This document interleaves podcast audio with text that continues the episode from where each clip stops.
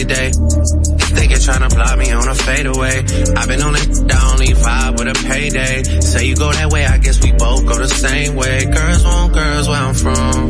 Yeah, yeah, where we both from. Hey, and you just got to Miami, need hotel rooms. Told you that they love you, but they fell through. So you shot for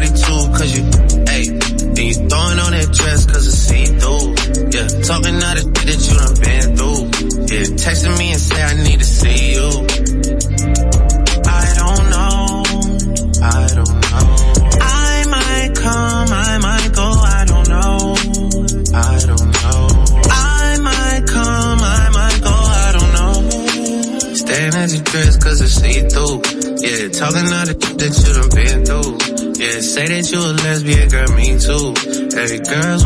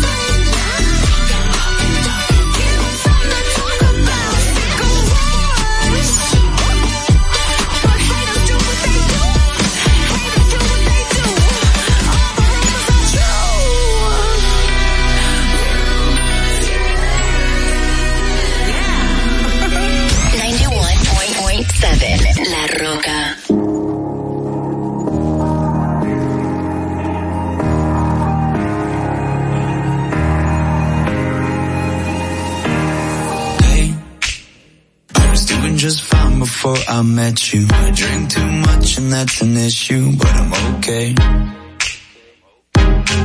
Hey, you tell your friends it was nice to meet them, but I hope I never see them again.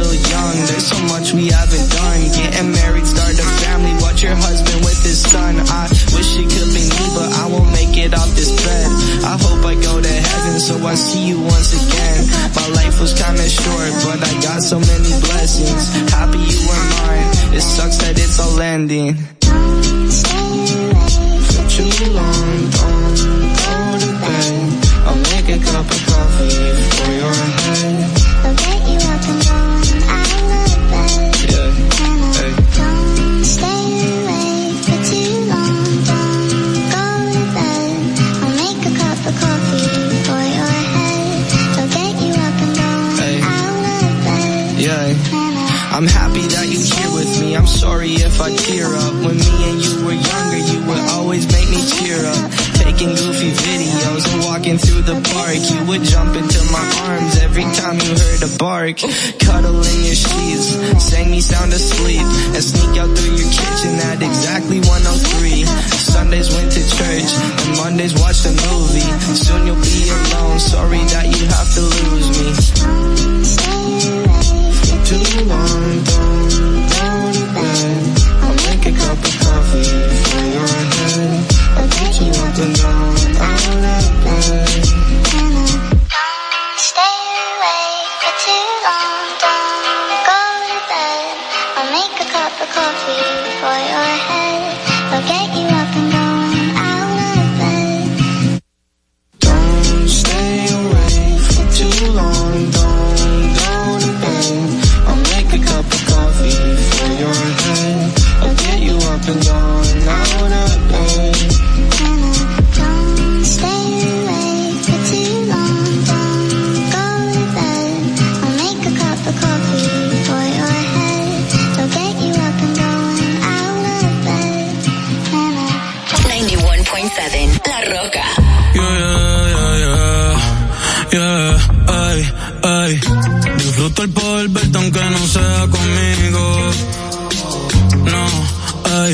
Tengo que conformarme con ser solo tu amigo.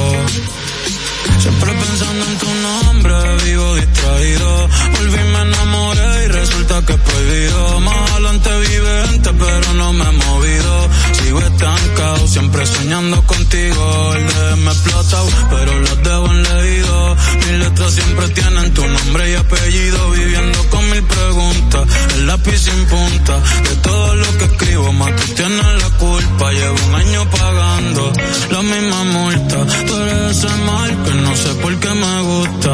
El no poder olvidarte me frustra. Te lo juro que me frustra, pero si me llamas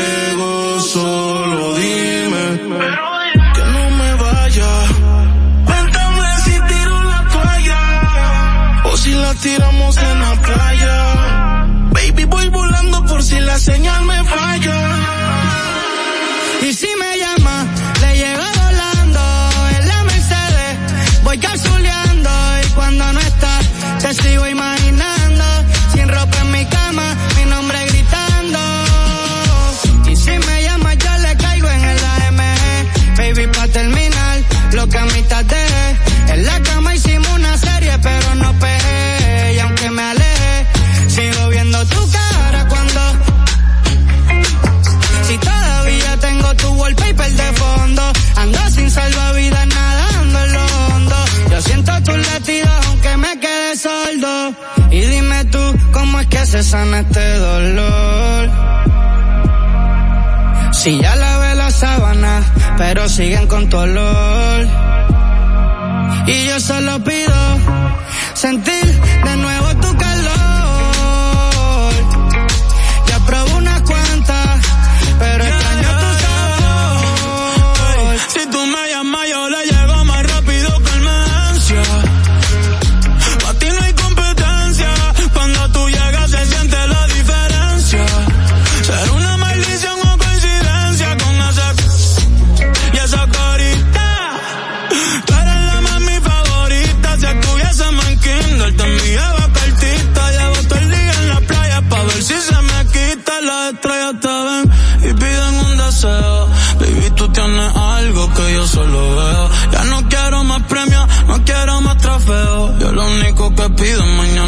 de nuevo. Ey. Aunque sea con él, el cielo en el infierno nadie va a entender. Huyendo a lo que siento me cansa de correr. En mis ojos se nota, no lo puedo esconder. Que si tú me llamas, la llevo volando. A la hora que tú digas, no importa dónde y cuándo. Y cuando no estás, te sigo imaginando. Tu alma con la mía, los dos juntas vibrando. Ey.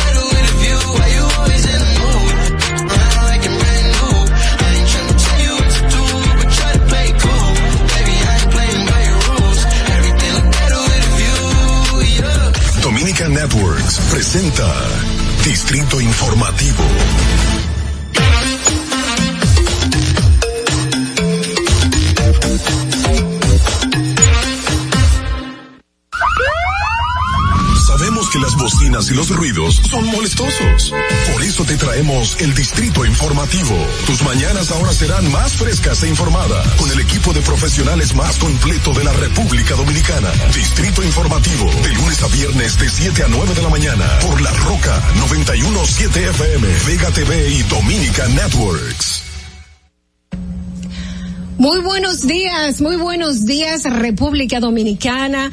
Bienvenidos a Distrito Informativo. Soy Dolphy Peláez y junto a mis compañeras Ogla Enesia Pérez, Madeline Peña, que se encuentra con nosotros en el día de hoy, Carla Pimentel y Mauvi Espinosa, pues vamos a estarle llevando a todos ustedes todas las informaciones, los debates, los comentarios y todos los temas de interés en el día de hoy, 21 de enero de el 2022 Día de la Altagracia. Nuestra Señora de la Altagracia, vamos a ah, decir, la patrona del pueblo dominicano. La patrona del pueblo dominicano y muchas cosas pasan en el día de hoy. Vamos a estar comentándola también. Recuerden que estamos de lunes a viernes de 7 a 9 de la mañana a través de la Roca 91.7. Si vas en tu vehículo, recuerda que vamos a llegar al norte hasta Villa Altagracia, por el sur hasta San Cristóbal, en el este hasta San Pedro de Macorís. Además, pueden vernos en vivo en nuestro canal de YouTube, Distrito Informativo. Síganos en nuestras redes sociales, en Twitter, en Instagram, arroba Distrito Informativo RD. Eh, recuerda que también tenemos nuestros teléfonos a donde puedes llamarnos y hacer tus denuncias. Si es 829-947-9620. Tus notas de voz, envíanosla al WhatsApp 1862 62 320 0075 y nuestra línea sin cargos 809 219 47 toda nuestra transmisión. Usted puede continuar viéndola en Vega TV, en Dominican Networks, así también como en los canales 48 de Claro y 52 de Altiz. Escúchanos en Apple Podcasts, en Google Podcasts, en iHeartRadio y en. Y recuerda que puedes ampliar todas nuestras informaciones en el portal digital Distrito Informativo RD. Bienvenida, Oglenesia Pérez, ¿cómo estás? Estamos bien, Dolphy, viendo que la gente, como todos los años, el pueblo dominicano, desde la noche anterior, la gente ha ido a, la a que es el, punto de, referencia allá a la basílica para los lo, lo que tiene que ver con la devoción de la Virgen de la Altagracia, pese ustedes saben ya todo lo que es el protocolo por el tema del COVID y todo eso, la gente no deja de ir. La gente eh, va y acude a a la iglesia católica donde se van a celebrar las misas. Ustedes recuerdan que el Día de la Alta Gracia se, eh, se conmemora con diferentes actos, eh, principalmente estamos acostumbrados, eh, ya ustedes han visto la presencia de las autoridades gubernamentales en, la basílica de, de, de Higüey y eh, históricamente algunos historiadores nos reseñan el Día de la Alta Gracia como en referencia a que una fecha como esta en el 1900, en 1691, el ejército francés venció al, en la batalla de la Sabana Real, que se llevó a cabo en la parte este de la isla de Santo Domingo. Otros refieren a la imagen de un agricultor que encontró en, en tallado en un árbol la imagen de la Virgen y a partir de ahí se empezaba también a llevarle ofrendas. O sea, es toda, toda, hay toda una historia eh, mágico-religiosa, podríamos decirlo en ese sentido, vinculada a la conmemoración de la Virgen de la Altagracia, que hoy también la Iglesia informó que se, se llega a unos 100 años desde la canonización de la, de la Virgen. Así mismo es, la verdad es que República Dominicana eh, siempre ha tenido esta tradición de celebrar el Día de la Virgen de la Altagracia. Muchos peregrinos van a Higüey eh, cumpliendo promesas de favores eh, pedidos a la Virgen de la Altagracia. Hay una gran devoción de personas, eh, dominicanos, dominicanos, personas que van sin zapatos, personas que van y hacen Con tradici- la tradicional promesa, como, como algunos le conocen. Ah, tú- Madeline, tú, tú tienes tu promesa, Madeline. Antes, antes, antes de continuar con este comentario, vamos a darle la bienvenida a Madeline Peña que está con nosotros. Buenas, Madeline. Hola, hola, muy buenos días, Buenos días. chicas. Yo la veo ahí tan emocionada y yo digo, ajá, ¿y cuándo es que me van a dar paso para también yo, dar mi, mi parecer sobre la Virgen de la Alta Gracia? Porque así como informa Ogla y también como, como informa Dolphy, muchísimas personas tienen una simbología mágico-religiosa, también una devoción a la Virgen de la Alta Gracia que se realiza cada 21 de enero, pero también lo realizan todo el año con fiestas de atabales, eh, en, la- en lo que es la parte cultural, como decía Dolphy, personas que van descalza desde la entrada de la basílica hasta allá al altar de la Virgen encendida de velas. Esto es parte de la idiosincrasia de cada dominicano que también se celebra a nivel internacional porque todo, todo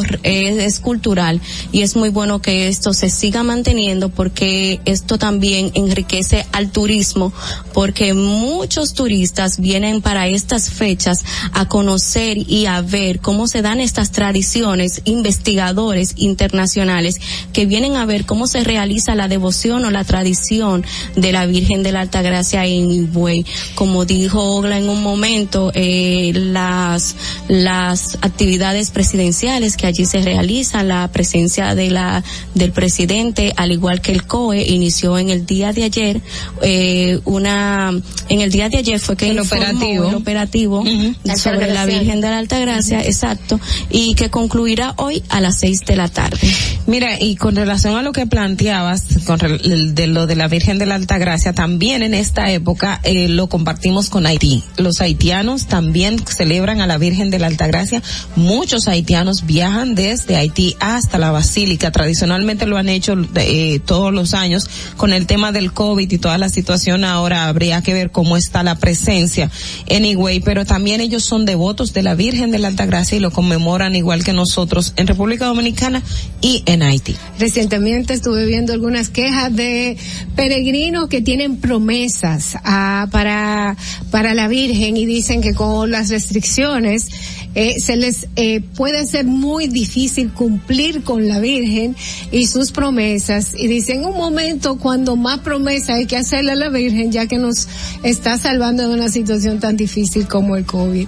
Eh, la verdad es que como hay más personas se le está haciendo un poquito más difícil y y hay restricciones, se le está haciendo un poquito más difícil a, a las personas que van a cumplir su Me promesa a la Virgen. extraño que aún no hayan informado cuáles serían las restricciones ante el COVID para ir al- a, la celebración del Día de la Altagracia, porque se realizan misas desde primera hora de la mañana hasta ya finalizar la tarde, un alrededor 5 o 6 de la tarde, que es la última misa. Sí, ellos ellos informaron de, de cuál es el, el protocolo a seguir eh, con relación a la es, es parecido al, al del año pasado, no igual la, la misma restricción, pero pero con el tema de, de la higiene, las manitas limpias de las personas que van a estar, la cantidad que van a entrar a la a la misa, o sea, es un, un protocolo eh, establecido que nosotros vamos a buscar los los detalles para darlo un poco más a, a conocer a la población, pero sí ya explicaron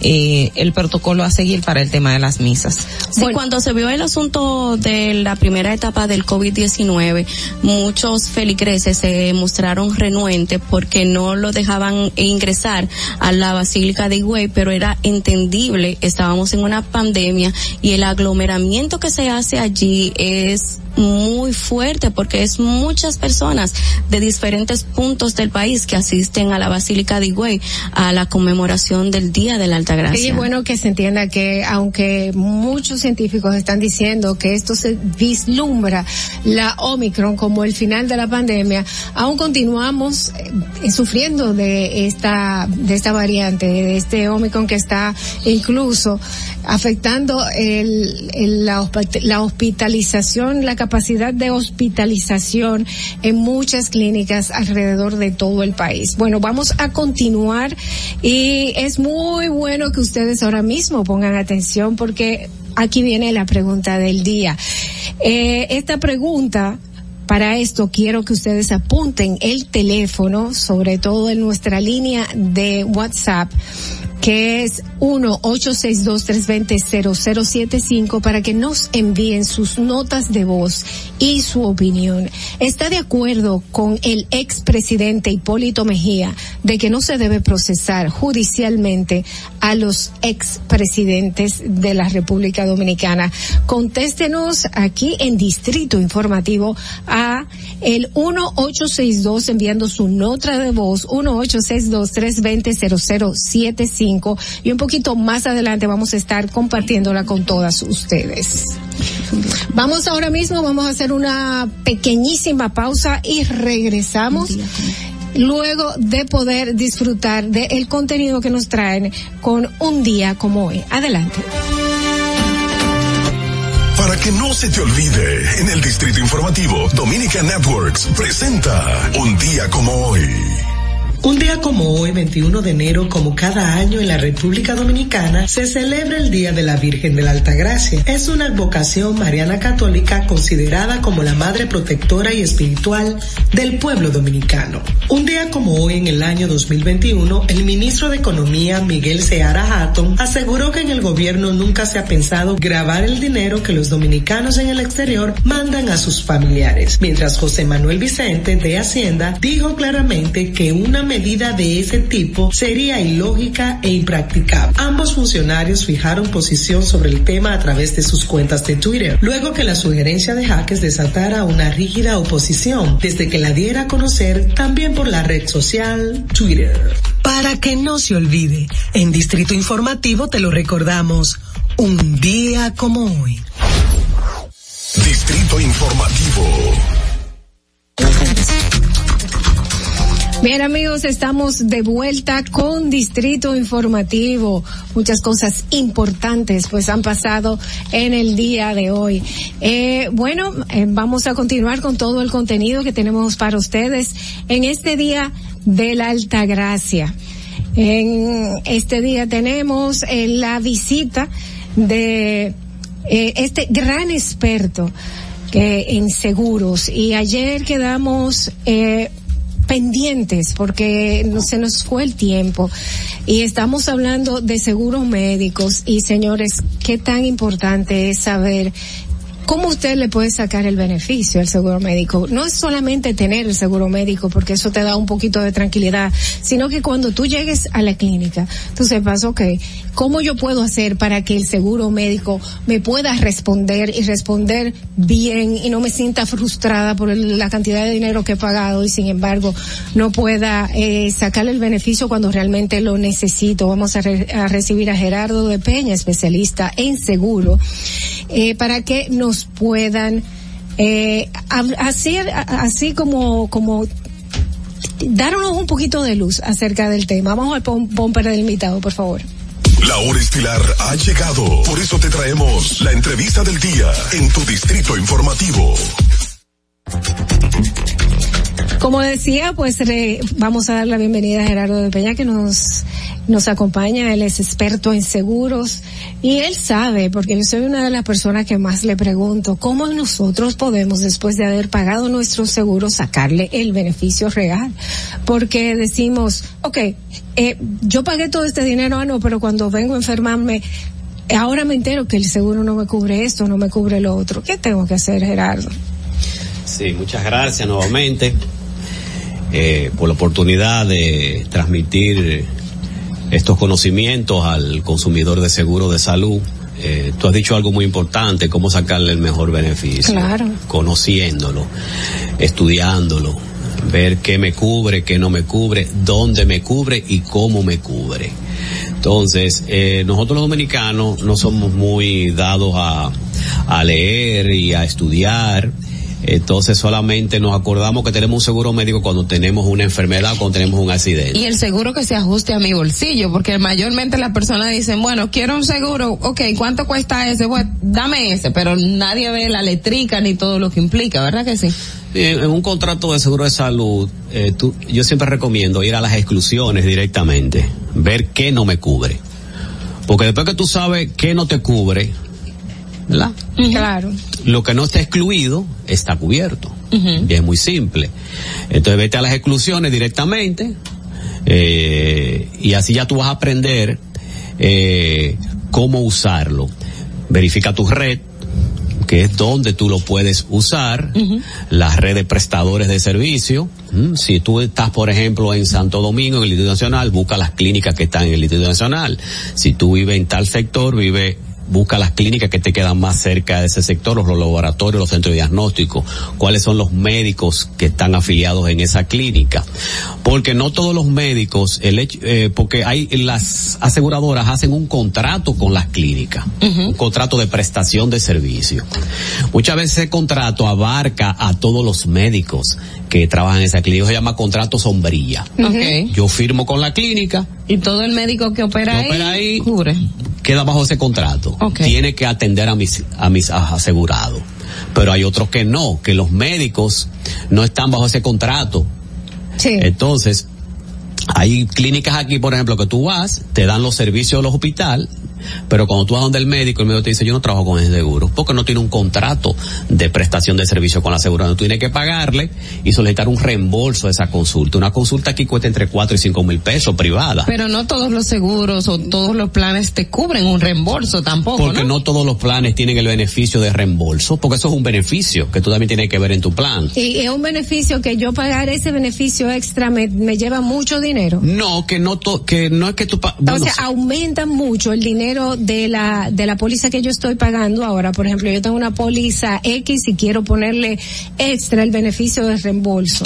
¿Tengo que cambiar la póliza o puedo ponerle eso como extra? Tiene que cambiar la póliza, el plan. Tiene que cambiar el plan. Un plan que reembolse. Si, como tú, la forma que tú usas el seguro, eh, tú vas, eh, tú vas a, eh, o sea, la tendencia tuya es ir a médicos que no están en la red. Entonces tú deberías, eh, cambiar a un plan que tenga la- el beneficio de reembolso para que tú no pierdas el dinero y Vamos no a que ese rec- dinero retorne a ti. Vamos a recibir esta llamadita que tenemos en Distrito Informativo para nuestro especialista en seguro. Eh, buenas, el señor Gerardo de Peña está aquí escuchándole. Buenos días, José Jiménez desde la ciudad de Nueva York. Buenas, José. ¿Cuál es tu Equipo. pregunta? Les felicito porque imagínense, día de fiesta para ustedes allá, pero aquí estamos trabajando igual. Y gracias por hacerme el día en las mañanas aquí, aunque son las seis y algo de la mañana, yo me levanto a escucharla. Ay, Señor de Peña. Sí, em, yo como me identifiqué resido en los Estados Unidos, pero mi seguro de aquí no me cubre allá. Eh, ¿Venden algún tipo de seguro temporal que yo pudiera comprar allá o no sé si me sale, puedo comprarlo anual también, que me pueda cubrir eh, mientras mi estadía allá en la red? Yo lo puedo comprar por la aerolínea, pero no tengo como esta confianza. Excelente pregunta. Muchas gracias, José. Eh, ¿Qué tú dices al respecto, Gerardo? El, bueno, eh, temporal eh, que tú lo puedes adquirir por un mes, dos meses, eso no existe. Eh, tú ¿Y- tienes que contratar, un- eh, las pólizas son por un año. Tú lo contratas por un año, el mínimo, un año. Entonces, ¿Y qué pasa con esos seguros de viaje? ¿Son muy limitados? Sí, porque son seguros eh, de asistencia. ¿Que- eh, que solo por que ese es accidente? por, por em- emergencia y accidente solamente. Eh, tú no puedes ir a una consulta, no puedes hacerte un estudio de diagnóstico, no puedes hacerte una cirugía, no puedes internarte, a menos que no sea por una emergencia. Por una emergencia. solamente emergencia y tienen un límite eh, de 10 mil dólares por caso, pero es para emergencia y accidente durante el viaje, no solamente para gastos médicos, sino también pérdida de equipaje y una serie de beneficios que tiene esa póliza. Eh, Pero, por ejemplo, si, no sé, me dio apendicitis en el viaje, ¿eso es una emergencia? Sí. ¿Eso lo Sí, cubre? claro. Eh, Sí. Madeline, ¿tenés una, una Sí, pregunta? Tengo una pregunta muy fuera de lo que se está hablando, pero muy interesante, porque muchos de nuestros oyentes o también de en el país no conocen exactamente lo que es la cobertura del seguro eh, básico y el complementario. Entonces se pierden en esa parte y me gustaría que Gerardo no, nos dé la definición o cómo manejar o tratar esto. ¿Usted tiene seguro básico o su seguro es complementario porque tienen diferentes coberturas y también a nivel de farmacéutica por igual? Ok. Eh, la misma ley 87-01 que crea el sistema dominicano de seguridad social está define lo que son el plan básico de salud, lo que son los planes complementarios y los planes voluntarios. Los nombres los tres, coexisten los tres. Es una contradicción porque una de las premisas en que se basó la implementación de la ley de seguridad social era eliminar la doble cotización por aseguramiento. Ustedes se recuerdan del famoso seguro social y de los seguros privados, que coexistían, que la gente tenía, la- tenía seguro social, pero solamente podía ir a hospitales públicos, entonces tenía que contratar obligatoriamente Un seguro privado. seguro privado para accesar a las, a las clínicas privadas.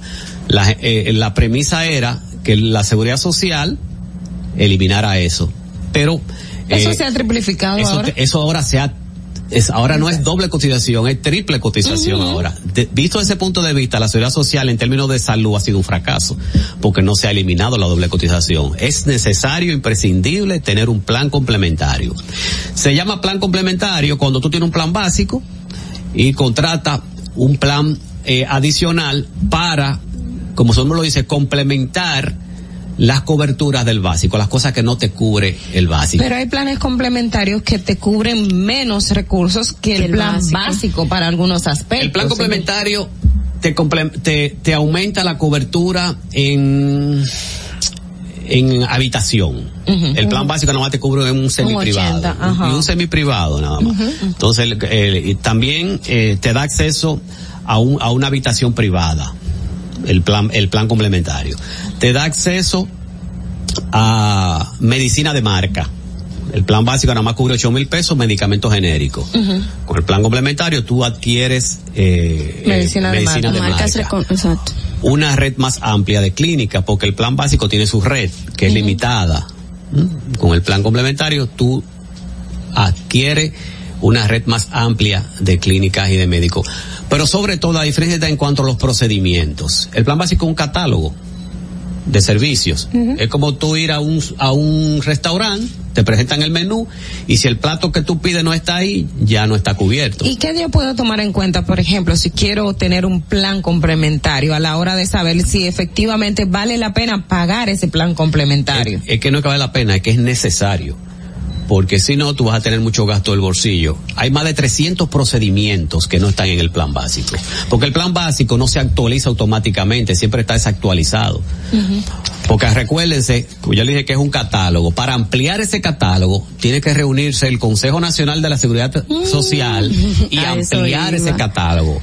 Para aumentar la cobertura en enfermedades graves, tiene que reunirse el Consejo y para, o sea, para ¿Qué- ampliar, qué tan modific- para cambiarle una coma, un punto al catálogo, tiene que reunirse el Consejo y aprobarlo. ¿Qué tan difícil es para el Consejo reunirse anualmente? ¿O cada, cada- cuánto tiempo se, Tener se una reúne?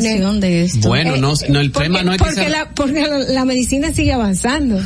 Todos los días estamos descubriendo cómo, cómo sanar algo nuevo. sale una molécula nueva, Exacto. sale un, una terapéutica nueva, entonces el catálogo sigue Del Eh, 1970. de cuando se aprobó la ley que fue en el 2007, cuando, cuando entró en vigencia el plan básico de salud.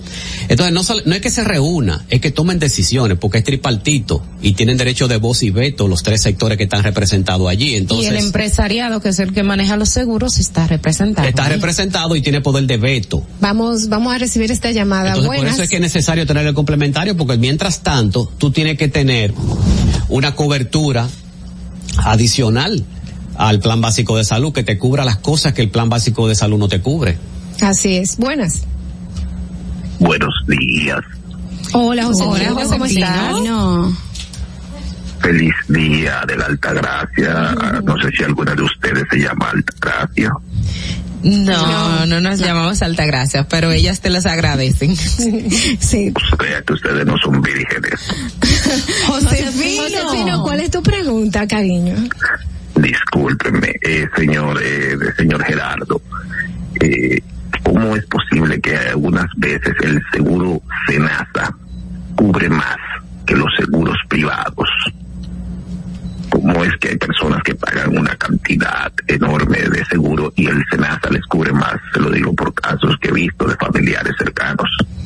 Gracias, Josefino. Muy buena pregunta. SENASA es el Seguro Nacional de Salud, es la ARS pública, que compite con las ARS privadas igual, con el mismo plan básico de salud, porque el plan básico de salud es el mismo. Pero, por ejemplo, Lo el que el cambia plan- es el la plan- administradora. El plan subsidiado hace una muy buena cobertura, quizás en algunos casos, porque lo he visto en el trabajo que hago, en algunos casos, eh, el plan subsidiado es le ha, le ha resultado mucho mejor que el plan que, que El no lo es, que el contributivo. En términos de diferencia, porque el plan básico, el subsidiado, es en los hospitales públicos que tú puedes ir nada más. Y no pagas diferencia. Por eso muchas personas que tienen el contributivo, que pueden ir a una clínica privada, va a un hospital público para ahí no va a pagar diferencia. Pero le está consumiendo los recursos a los subsidiados. No sé si me explico. Sí. se pasan de un de un escal, vamos a decir de un escalón a otro. Si tú si tú trabajas y tienes el plan básico y tú eres contributivo, tú no deberías ir a un hospital público, tú deberías ir a un hospital privado. Es lo mismo que pasa con el plan complementario que usted estaba hablando, que lo que no tiene el plan el plan básico lo tiene el, el contributivo, entonces lo que no tiene el plan básico nuevamente lo tiene el plan Por complementario. eso es cuando me dicen cuál es mejor, el Es básico o el mismo. complementario, yo digo, ninguno de los dos es mejor que otro, es que uno es que se complementan, porque tienen eh, tienen ventajas y desventajas. Por ejemplo, en alto costo, el básico cubre más que lo complementario. Sí. Cubre 18 condiciones y un millón de pesos.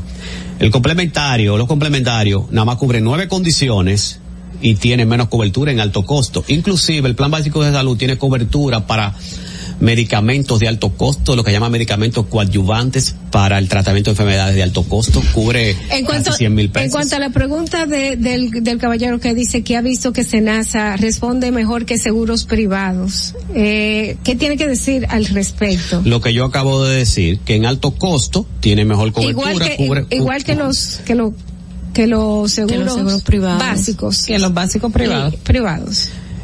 el básico es el mismo. El, plan, el, catálogo es el mismo. catálogo es el mismo, lo que cambia es el administrador, la ARS.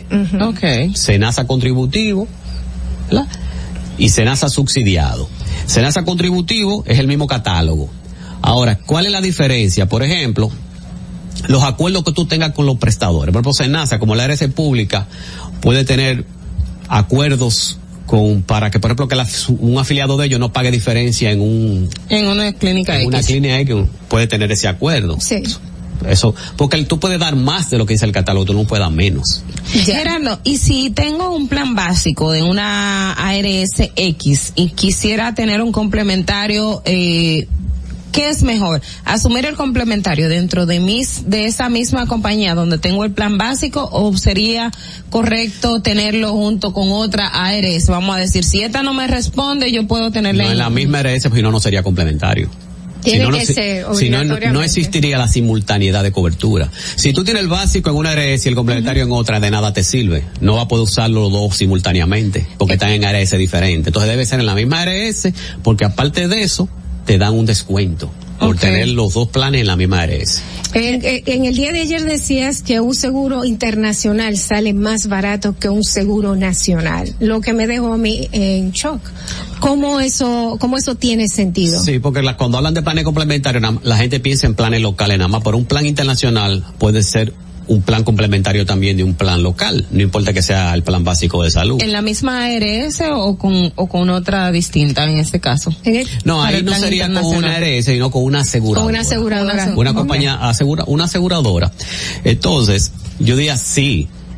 Si en, si tú comparas un plan local premium y un seguro internacional, seguro internacional es más económico, porque un plan internacional premium te puede costar dos mil dólares al año una persona. Eso es lo que cuesta, dos mil dólares el local. Y un seguro internacional, una persona menos de 45 años te puede costar 1.500 dólares al año, entonces es más económico. Pero no solamente en términos de costo, en términos de coberturas es una diferencia abismal, ni siquiera se pueden comparar un seguro internacional con un seguro local. Porque lo primero es que el seguro internacional estamos hablando de cobertura de 2 millones de dólares anual renovable. Sí. Ningún seguro local se acerca a ese monto.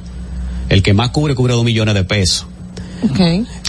Volviendo a la cobertura de, de seguro ya aquí en República Dominicana, o mejor dicho que no es sobre el seguro internacional, una gran cuestionante también es la cobertura de ambulancia y al igual que la cobertura farmacéutica. ¿Cómo se puede mitigar esta parte de que las, eh, las, las compañías que dan esta cobertura de ambulancia o el servicio de ambulancia sean un poco más dócil con el, con la persona que está enferma? Porque en muchas ocasiones se necesitan ambulancias para que lleguen de una forma rápida o que entendemos que debe de llevar de llegar de una forma rápida, pero a veces te la ponen difícil.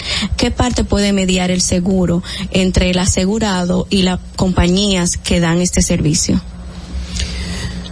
Bueno, nosotros tenemos un sistema mixto, existe el servicio público de, de emergencia, el 911, 911, que tiene acceso a toda la población, por un servicio gratuito. Pero también en tu seguro médico privado, tú tienes un servicio privado de ambulancia. Tú Pero puedes- es casi rogar cuando tú solicitas a tu asegurador una ambulancia. O depende si es que mi plan cubre ambulancia, o sea, e- eso tiene que estar establecido dentro del catálogo. está. La, la mayoría de los planes privados tienen servicio de ambulancia eh, cubierto privado. Entonces tú puedes elegir entre el 911 y el servicio privado que tú tengas. Entonces, si tú utilizas el 911, ellos, ellos tienen su protocolo, ellos te van a llevar a la clínica más cerca y no, y no, y no permiten traslado a otra clínica. Tú tienes que decirle de antemano, yo creo que tú me llevas a esta clínica y después que ellos te llevan ahí, ya tú, ya Ya te quedaste ahí. Incluso en ocasiones te, ahí. llevan o te o- lo he dicho lo digo con propiedad. Yo- yo sé que te pasó, me ha porque- pasado, porque me te ha pa- pasado con familiares de que tú solicitas una ambulancia ya sea para hacerle un procedimiento o llevarlo a otro lugar a que le hagan una tomografía que dentro de esa clínica no la no la no la realizan o el aparato está dañado como como ocurre. Entonces cuando tú lo llevas cuando tú lo llevas allí tienes a veces que pagarle hasta una diferencia. Sí, porque es el protocolo de ellos. Ellos no hacen dos traslados, es uno solo.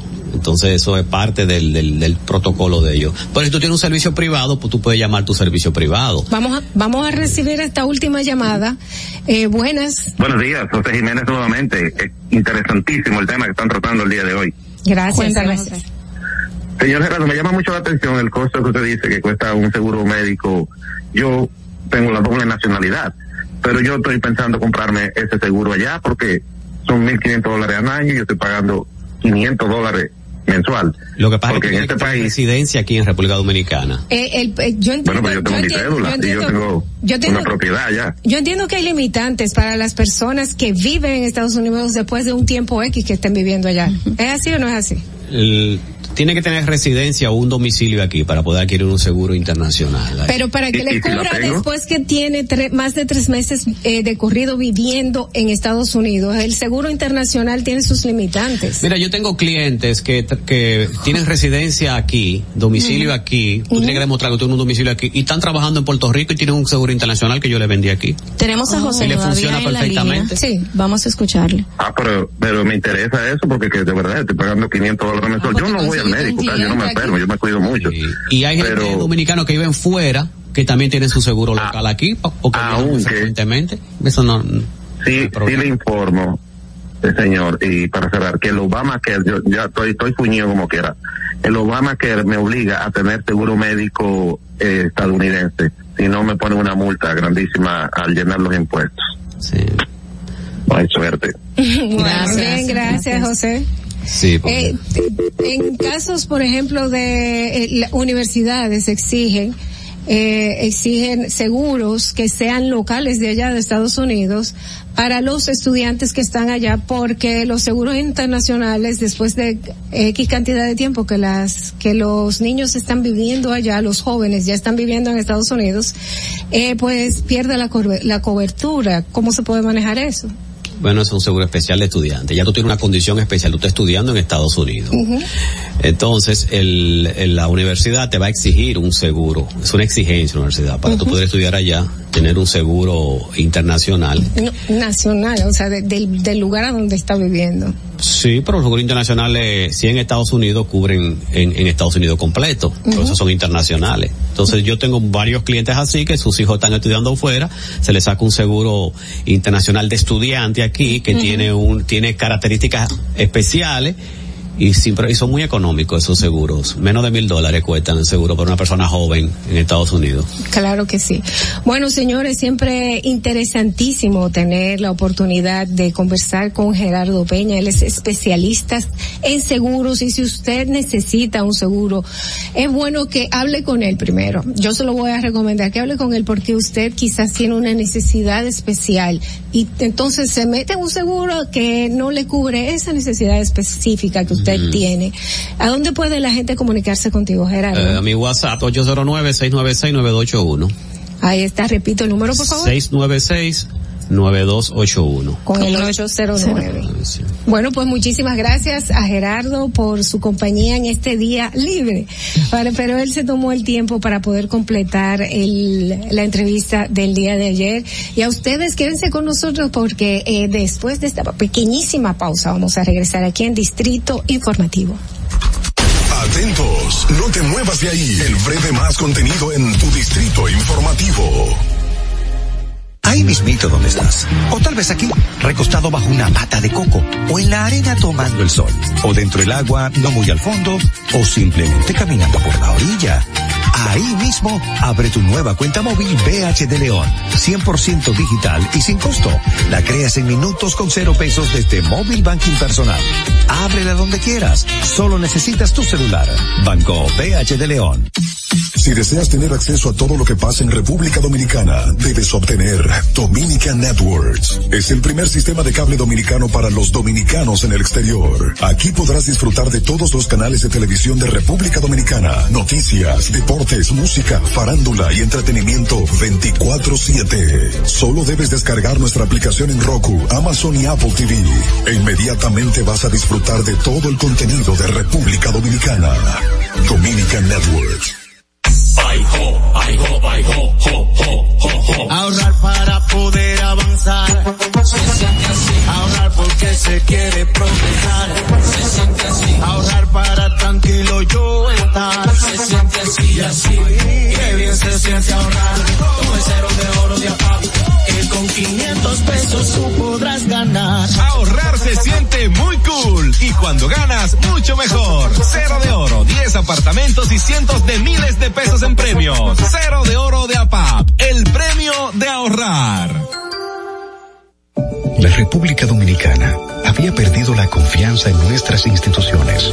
Por los dominicanos y dominicanas, esta administración ha asumido el compromiso de abrir las puertas de la transparencia, de la integridad y del control. Es por eso que la Contraloría General de la República Dominicana ha implementado nuevos controles para llevar eficiencia y garantizar la buena ejecución de los fondos públicos. Conoce más en www.contraloría.gov.do. Gobierno de la República Dominicana. En Banreservas hemos apoyado por 80 años la voluntad del talento dominicano, identificándonos con sus más importantes iniciativas, para que quienes nos representan siempre puedan mostrar lo mejor de nosotros.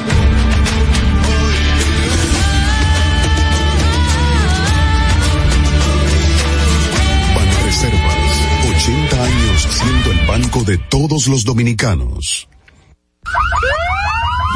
Sabemos que las bocinas y los ruidos son molestosos.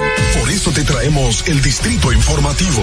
Tus mañanas ahora serán más frescas e informadas con el equipo de profesionales más completo de la República Dominicana. Distrito Informativo, de lunes a viernes de 7 a 9 de la mañana por La Roca 917 FM, Vega TV y Dominica Networks. ¿Y cómo tú le dices a una gente que confíe, que tenga esperanza, si nadie había hecho nada para ayudarles a vivir mejor? La confianza se gana. No se trata de gastar más, hay que gastar mejor. El dinero público es de todos los dominicanos. Tenemos la obligación de pensar por primera vez en que nos vaya bien a todos. Es el momento de estar cerca de la gente. Por eso no vamos a aumentar impuestos. Porque el cambio se trata de ti. El cambio comenzó. Gobierno de la República Dominicana. ¿Viste qué rápido? Ya regresamos a tu Distrito Informativo. Estamos de regreso por la Roca 91.7 aquí en tu distrito informativo, el nuevo orden de la radio de lunes a viernes de 7 a 9 de la mañana. Aquí junto a ti no importa si llueva, si es día libre, qué tipo de, de feriado. Si usted está disfrutando de su vida y nosotros tenemos que estar aquí. Nosotros, la- nosotros en realidad la, la disfrutamos también, la disfrutamos sobre todo cuando tenemos gente que responde nuestras preguntas. Esta mañana tempranito hicimos la pregunta, ¿está usted de acuerdo con el expresidente Hipólito Mejía de que no se deben procesar judicialmente a los expresidentes de la República? Y a esta pregunta, eh, les solicitamos que nos escribiera, nos mandara sus notas de voz al WhatsApp al 829-947-9620 eh, y al 862-320-0075 y hemos recibido sus respuestas. O sea que hay gente que está con nosotros en este día de la Alta Gracia respondiendo. Vamos a escuchar las respuestas, eh, querido Fernando. No, no estoy de acuerdo con sus declaraciones. Y si él entiende o algún otro presidente no quieren que lo sometan a la justicia, pues que no sean corruptos y que no se roben eh, los cuartos del Estado. Uf, uf. Eh, muy fuerte, pero tiene Sí, toda la razón.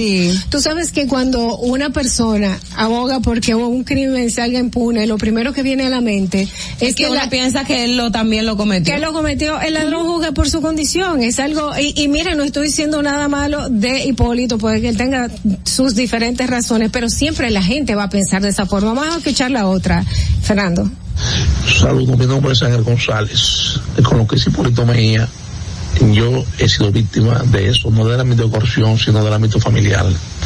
Ya que soy yo del presidente Leonel Fernández, durante años se me la paternidad que me corresponde. Y yo entiendo que la justicia no se me ha dado la manera prudente. La justicia aquí no es ciega, la justicia aquí tiene cuatro ojos. Ve a quien quiere ver y complace a quien quiere complacer.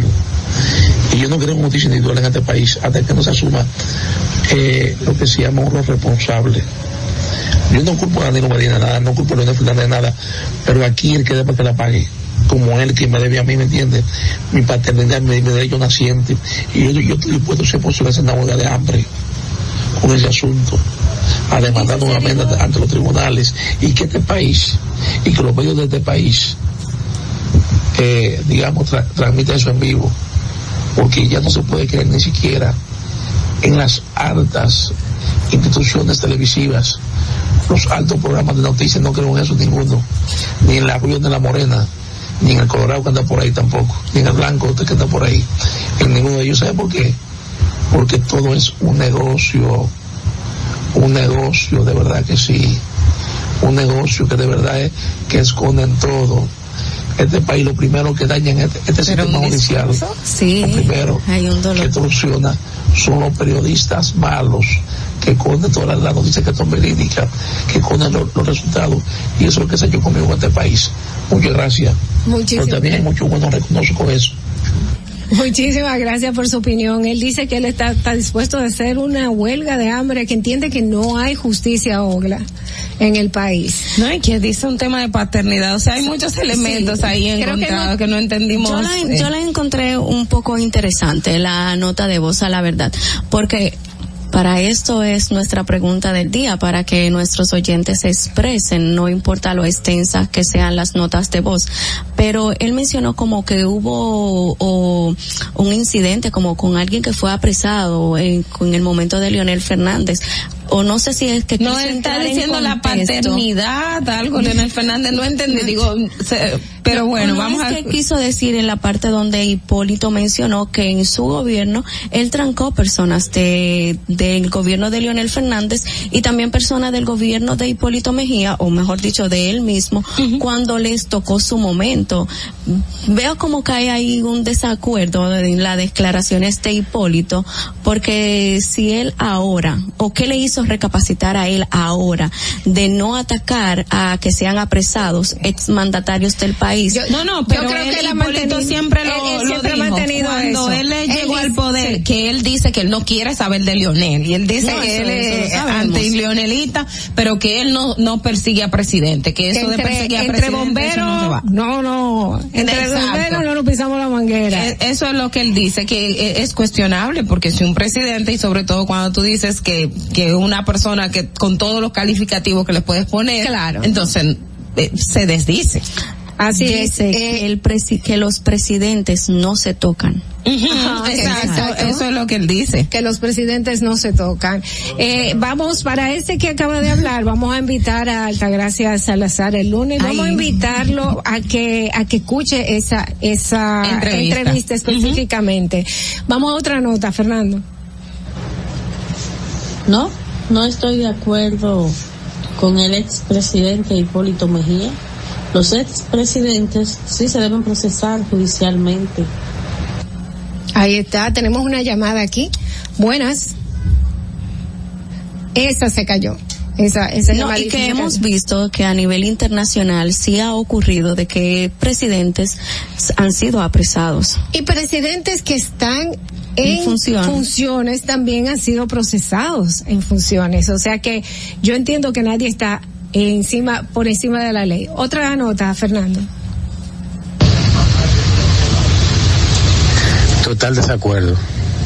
Todo aquel que comete un ilícito debe ser procesado.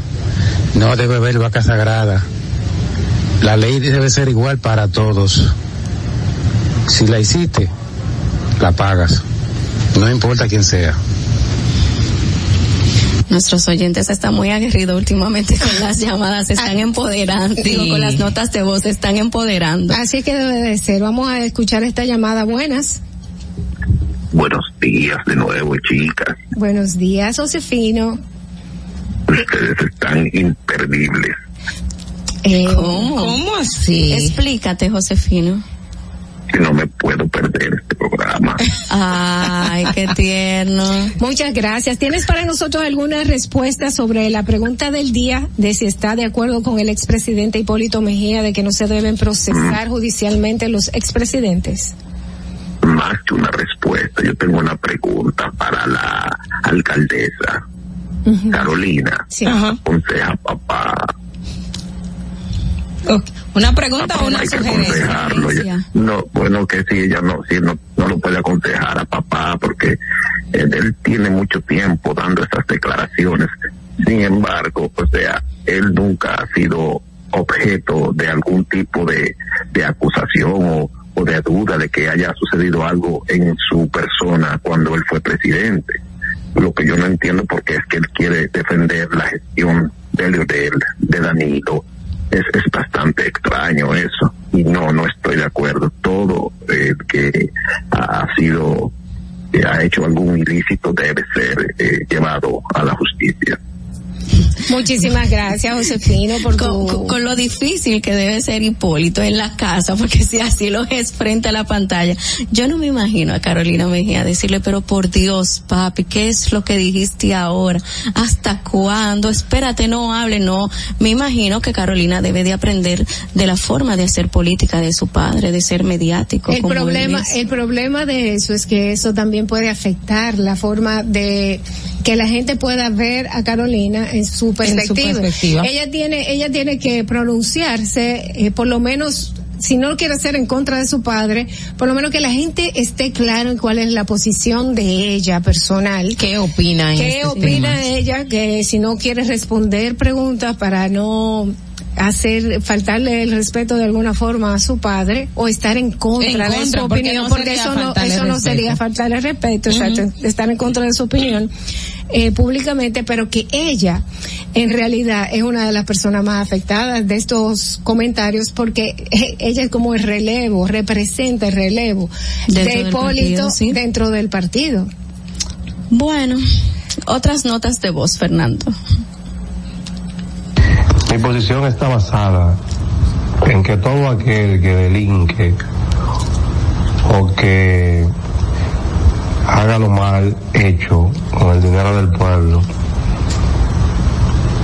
debe de pagar, debe, de ser sancionado, debe de, eh, no importa, ojalá y si el Papa y el que hace lo mal hecho tiene que pagar porque es que tenemos que crear una sociedad que vaya acorde a, lo- a, a- a incentivar los buenos valores.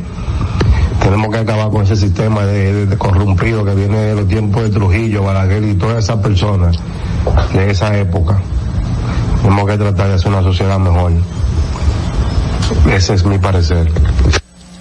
Él tiene toda la razón. Yo creo que esta es una, una opinión, una forma de pensar que es atrasada, está desfasada, ¿no así, Ogla? y contrario a todo lo que es la lucha anticorrupción, de dar respuesta a una sociedad que ha sido lastimada tradicionalmente por actos y por quienes asumen que el Estado es un patrimonio particular. O sea, si usted cometió un delito, a usted hay que someterlo a la justicia. Puede ser el presidente, puede ser quien sea.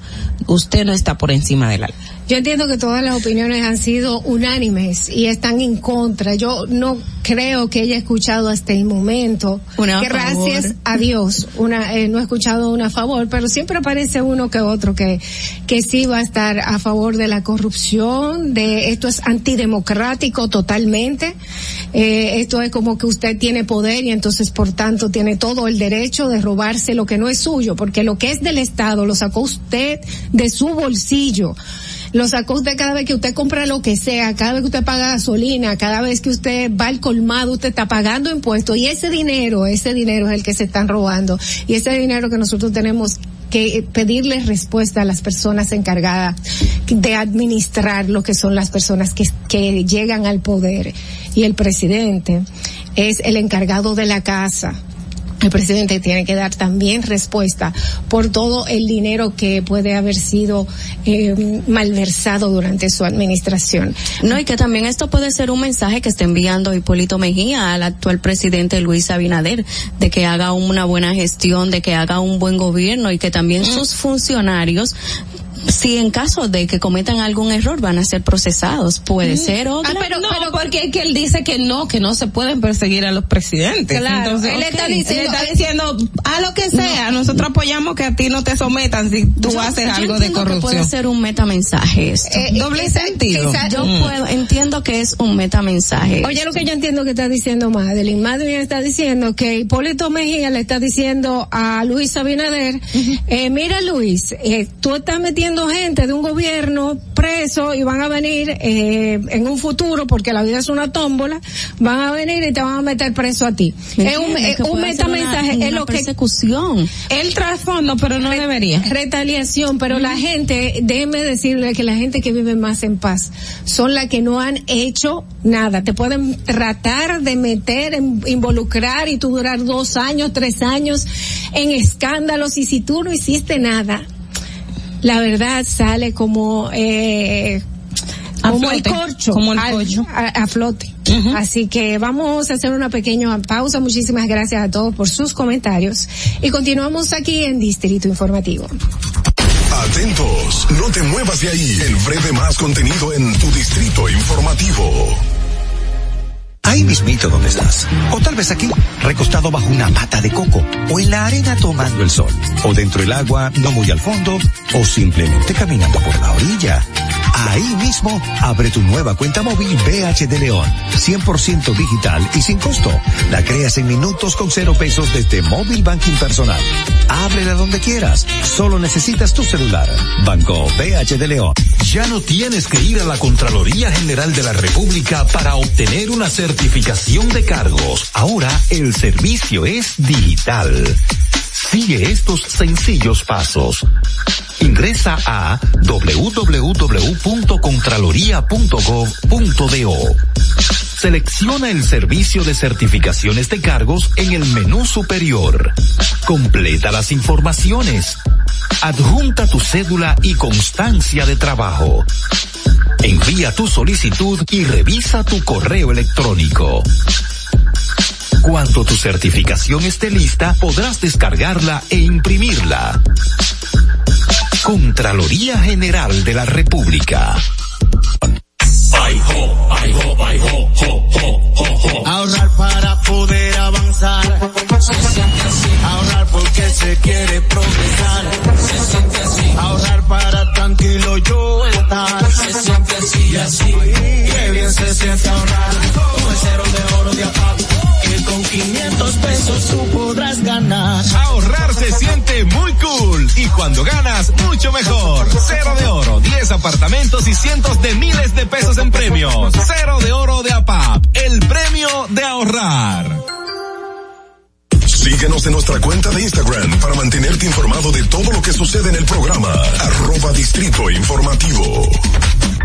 ¿Y cómo tú le dices a una gente que confíe, que tenga esperanza, si nadie había hecho nada para ayudarles a vivir mejor? La confianza se gana. No se trata de gastar más, hay que gastar mejor. El dinero público es de todos los dominicanos. Tenemos la obligación de pensar por primera vez en que nos vaya bien a todos. Es el momento de estar cerca de la gente.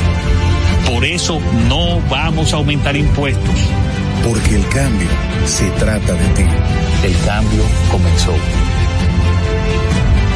Gobierno de la República Dominicana. Estamos en YouTube. Disfruta de nuestro contenido. Suscríbete, dale like y comenta. Distrito Informativo. Si deseas tener acceso a todo lo que pasa en República Dominicana, debes obtener Dominican Networks. Es el primer sistema de cable dominicano para los dominicanos en el exterior. Aquí podrás disfrutar de todos los canales de televisión de República Dominicana, noticias, deportes, música, farándula y entretenimiento 24/7. Solo debes descargar nuestra aplicación en Roku, Amazon y Apple TV. E inmediatamente vas a disfrutar de todo el contenido de República Dominicana. Dominican Networks. En Banreservas hemos apoyado por 80 años la voluntad del talento dominicano, identificándonos con sus más importantes iniciativas, para que quienes nos representan siempre puedan mostrar lo mejor de nosotros.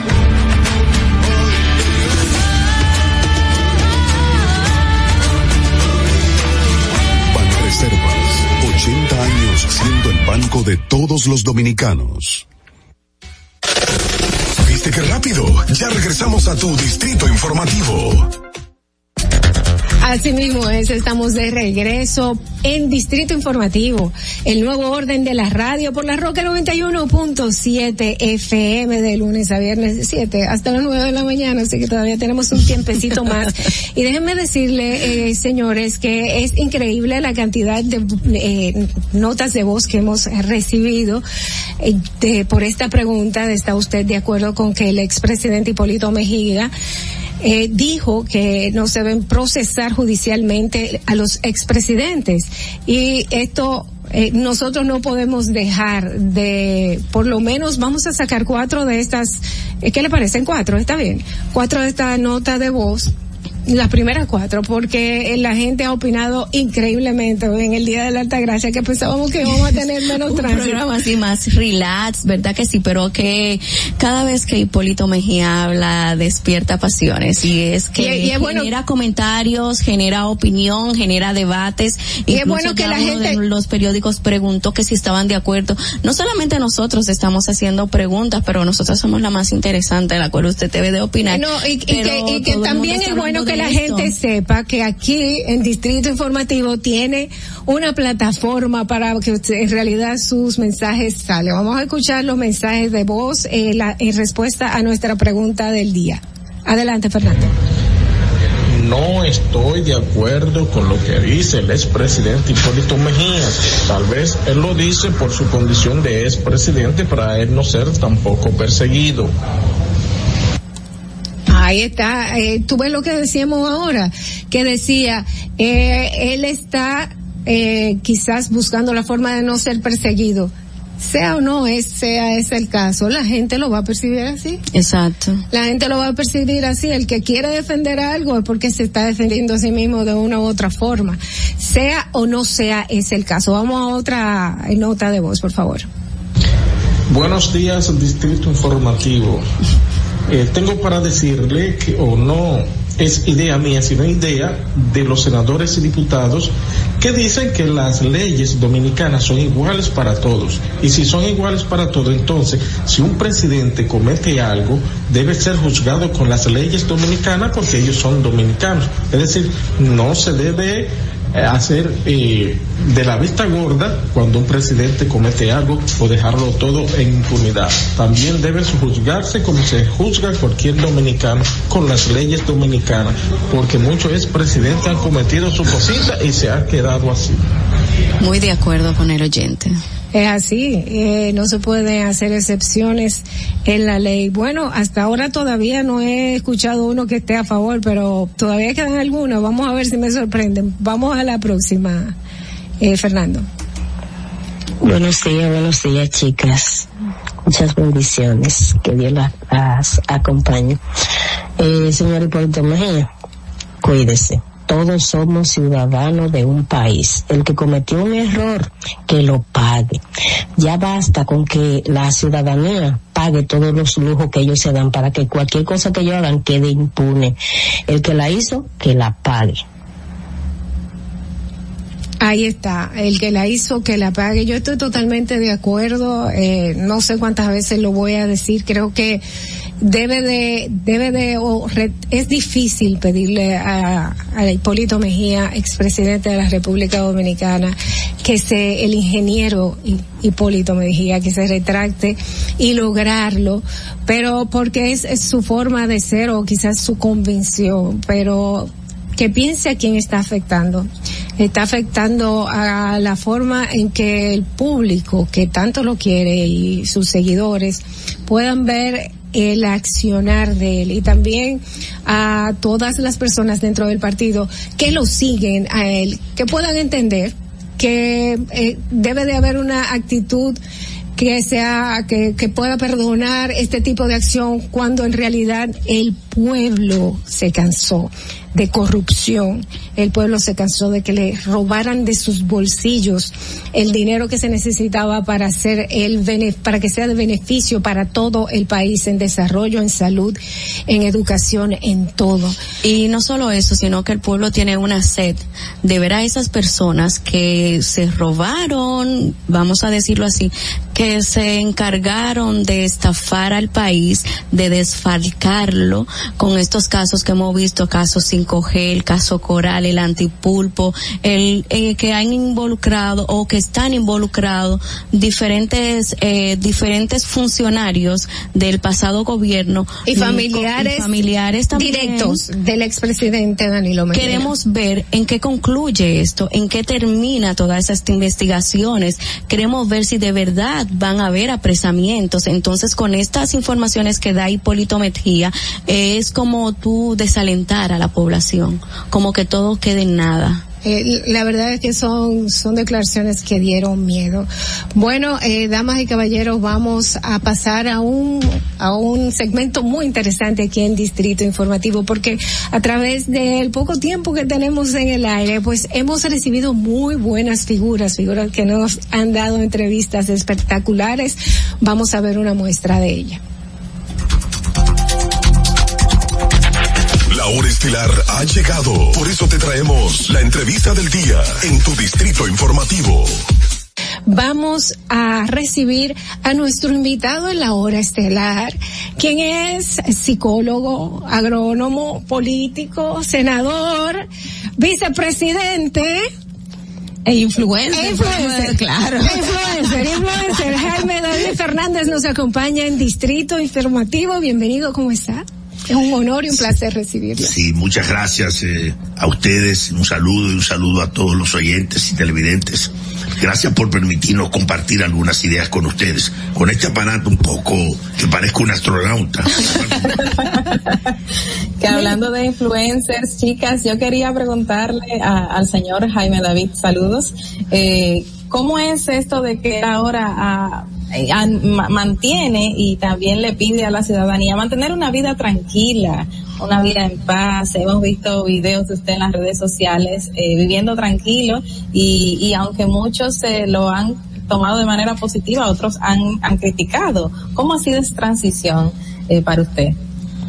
Bueno, primero salud mental, porque al fin y al cabo usted no puede parecerle bien a todo el mundo, lo único que le gusta a todo el mundo es el oro.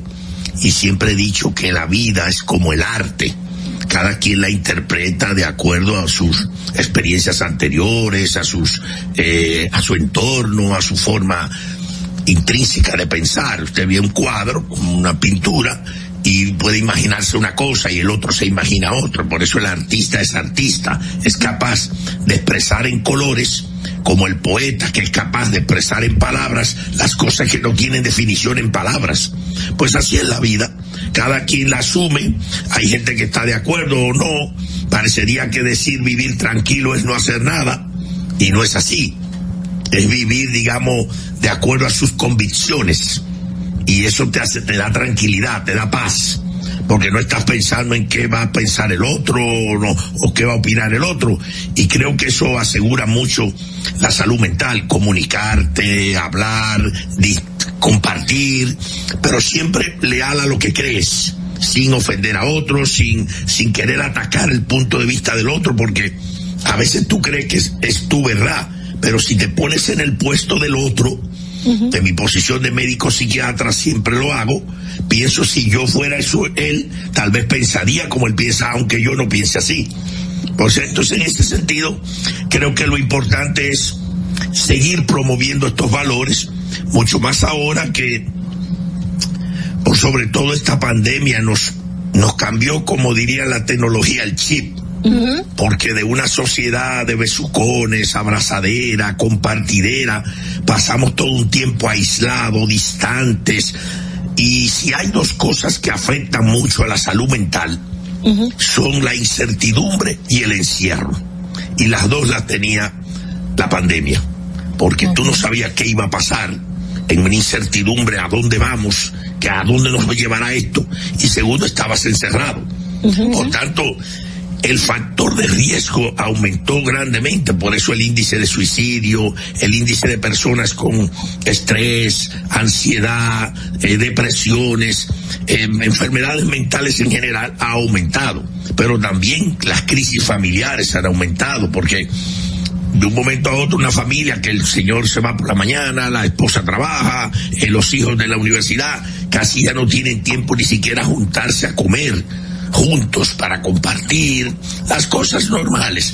Eso de un momento a otro los hizo volver a todos a un cuarto, a una casa, y ahí se conocieron, ahí el papá sacó a ver cosas que los hijos no conocían y la mamá también, y el índice de violencia aumentó. Para decirle que por eso es que promuevo la filosofía de que podamos digamos, estar satisfechos, recrearnos, hacer las cosas que no hacen volver a niños o no hacen volver adultos, pero al fin compartir para poder, poder asegurarnos la convivencia mejor. Y eh, usted también, y en, en consonancia con el tema de la pandemia, también surge en un momento, usted era un político, o es un político, fue vicepresidente de la República, perteneciente al Partido de la Liberación Dominicana, y el Partido de la Liberación Dominicana vivía también unos momentos de crisis muy fuerte por todo lo que implicaba el tema de Danilo, Leonel Fernández, y luego toda la pandemia, y luego vemos un Jaime David que sale muy, muy distinto al político que hemos visto. También esa pugna interna dentro del PLD o del, del ambiente político motivó en cierto, eh, en cierta manera, eh, de usted enfocarse en ese aspecto también. Bueno, no creo, porque al fin y al cabo ese ha sido mi estilo de vida siempre. Solo que ahora ya no son secretos porque lo sacan las redes. Usted hablaba de un influencer. Yo nunca he querido ser influencer. Pero yo creo no que tengo yo redes creo, sociales. yo creo que lo apenas tengo el estado de WhatsApp. ¿Usted no tiene redes? yo no participo en ninguna de esas redes, ni Twitter, cómo- ni Instagram, cómo nada. se vir- ¿Cómo se Entonces, lo que hacen es que gente me roba, no sé, que para Los tener estados, l- like, no sé qué cosa. Soy poco tecnológico en ese sentido. Y entonces, digo, la tienen unas páginas ahí, pero yo no tengo, o sea, yo la tengo esta cosa y ni siquiera ahora lo uso. Porque también a mí no me interesa, digamos, estar pareciendo un payaso o, o estar pareciendo al que no le gusta. Yo vivo mi vida, o sea, siempre recuerdo que en mi casa yo cuando era pequeño tenía que ordeñar la vaca por la mañana, entonces me vallaba, mamá hervía la leche y me, me para antes de ir a la, a la escuela, en el campo esa es la vida. Y entonces siempre me gustaba raspar la paila. O sea, debajo, con la leche cuando se con- hierve, leche. echa una- la paila y mi mamá decía, ay mi hijo, ya tú estás grande como para rapar la paila. Y después decía, íbamos a la finca, decía, y, cuan- y, mi hijo, tú eres ya médico, tú no puedes, bueno, pero a mí me gusta mamá, o sea, dije, pero llegué a senador de la república, senador rapar la paila, llegué a vicepresidente, seguía rapando la paila, o sea, al fin y al cabo. O sea, usted rapó la vida. paila en todo el tiempo. Ya no me puedo encaramar en una mata de coco como lo hacía antes, pero Pero sí puedes rapar la las paila. avispas que te pican allá arriba, sino porque ya el peso corporal no me lo permite. Pero al fin y al cabo, la gente tiene que ser auténtica, tiene que ser transparente. Yo, por ejemplo, siempre la gente dice, bueno, pero es raro, la única jipeta que no es negra y que no tiene los mismos oficiales de seguridad, a veces me dicen, señor, es que la suya es como diferente. Tiene una estrella amarilla, los vidrios no tienen vidrio ahumado y es de un color claro. Digo, bueno, yo ando sin vidrio ahumado, pues no tengo nada que esconder, ni tengo que esconderme ni siquiera al sol, porque la justificación siempre dice, no, es porque el sol, bueno, todo lo contrario, si se me mete un poco el sol, mejor, la vitamina Porque D. vitamina D para la piel. O sea, al fin yo creo que cada quien debe vivir su vida, y de verdad, los jóvenes deben aprender a hacer, a vivir su vida de acuerdo a sus propias percepciones, no dejando de escuchar siempre porque hay cosas que uno cree cuando es joven que se la puede llevar por delante, luego se da cuenta que su papá y su mamá tenían razón, sus amigos, sus abuelos tenían razón, pero siempre lo que le decía al inicio fuera de cámara, participar en la política. Porque la política es la que toma las decisiones. No dejarse influenciar. A la política es sucia, no. Políticos sucios siempre los hay. Como médicos sucios los hay. Como ingenieros sucios los hay. Como curas sucios los hay. Como pastores sucios los hay. Pero eso no quiere decir que la iglesia es sucia. Ni que siquiera que la, que la ingeniería es sucia. O que la política es sucia. O que la medicina es sucia. Hay que participar para que nadie tome las decisiones por usted. Tómela usted como joven que tiene espíritu de cambio. Señor Jaime David, hablando de sentir, de sentimientos y también la unificación con política, usted hace poco ha repetido en varias ocasiones que se siente orgulloso de lo que hizo el PLD. Entonces, ¿cómo usted se siente a raíz de estos expedientes que han salido a relucir, que presenta el Ministerio Público de corrupción de los gobiernos del PLD, del gobierno pasado? Mire, yo hace 30 años que trabajo voluntario en la reforma carcelaria de Salcedo como psiquiatra para establecer el, el perfil psicosocial de cada interno que viene, la mayoría por delito, porque si el juez lo mandó a la cárcel es porque algún delito, pero ellos todos dicen que son inocentes. Es lo que uno hace un proceso para facilitar esa rehabilitación y reinserción. Entonces veo que son la mayoría de gente es de familia seria, pero cometió un delito. Ahora eso quiere decir que esa familia sea delincuente. Entonces yo de alguna manera creo que si eh, los compañeros cometieron algún delito, bueno, la justicia está ahí y está tratando, eh, ya, ya veremos los resultados, pero la- el Partido de la Liberación Dominicana hay que recordar que es la única organización política que durante 20 años mantuvo la estabilidad económica y política, la paz social, el control de la inflación. Eh, aquí no había desaparecido, no se violaban los derechos humanos, ni se violan. Quiere decir que el PLD tiene una grandeza de la que yo tengo que sentirme orgulloso. Y trato, como decía José Martí, de ver las luces, las sombras que la vean los de siempre. Y ese es su papel. O sea, yo creo que de alguna manera el PLD es un referente de un partido político organizado, disciplinado, que llegó al poder y estableció unas políticas públicas grandes en la educación, en la salud. Ahora de que falta mucho por hacer, como se decía el presidente Hipólito Mejía, esa es la verdad. O sea, no hay que por eso estemos conformes, ni nos sentemos. Y nosotros mismos tenemos que saber que si unos cometieron errores, otros parecieron cometerlo, pero tal vez fue solo un parecido, uno no lo sabe.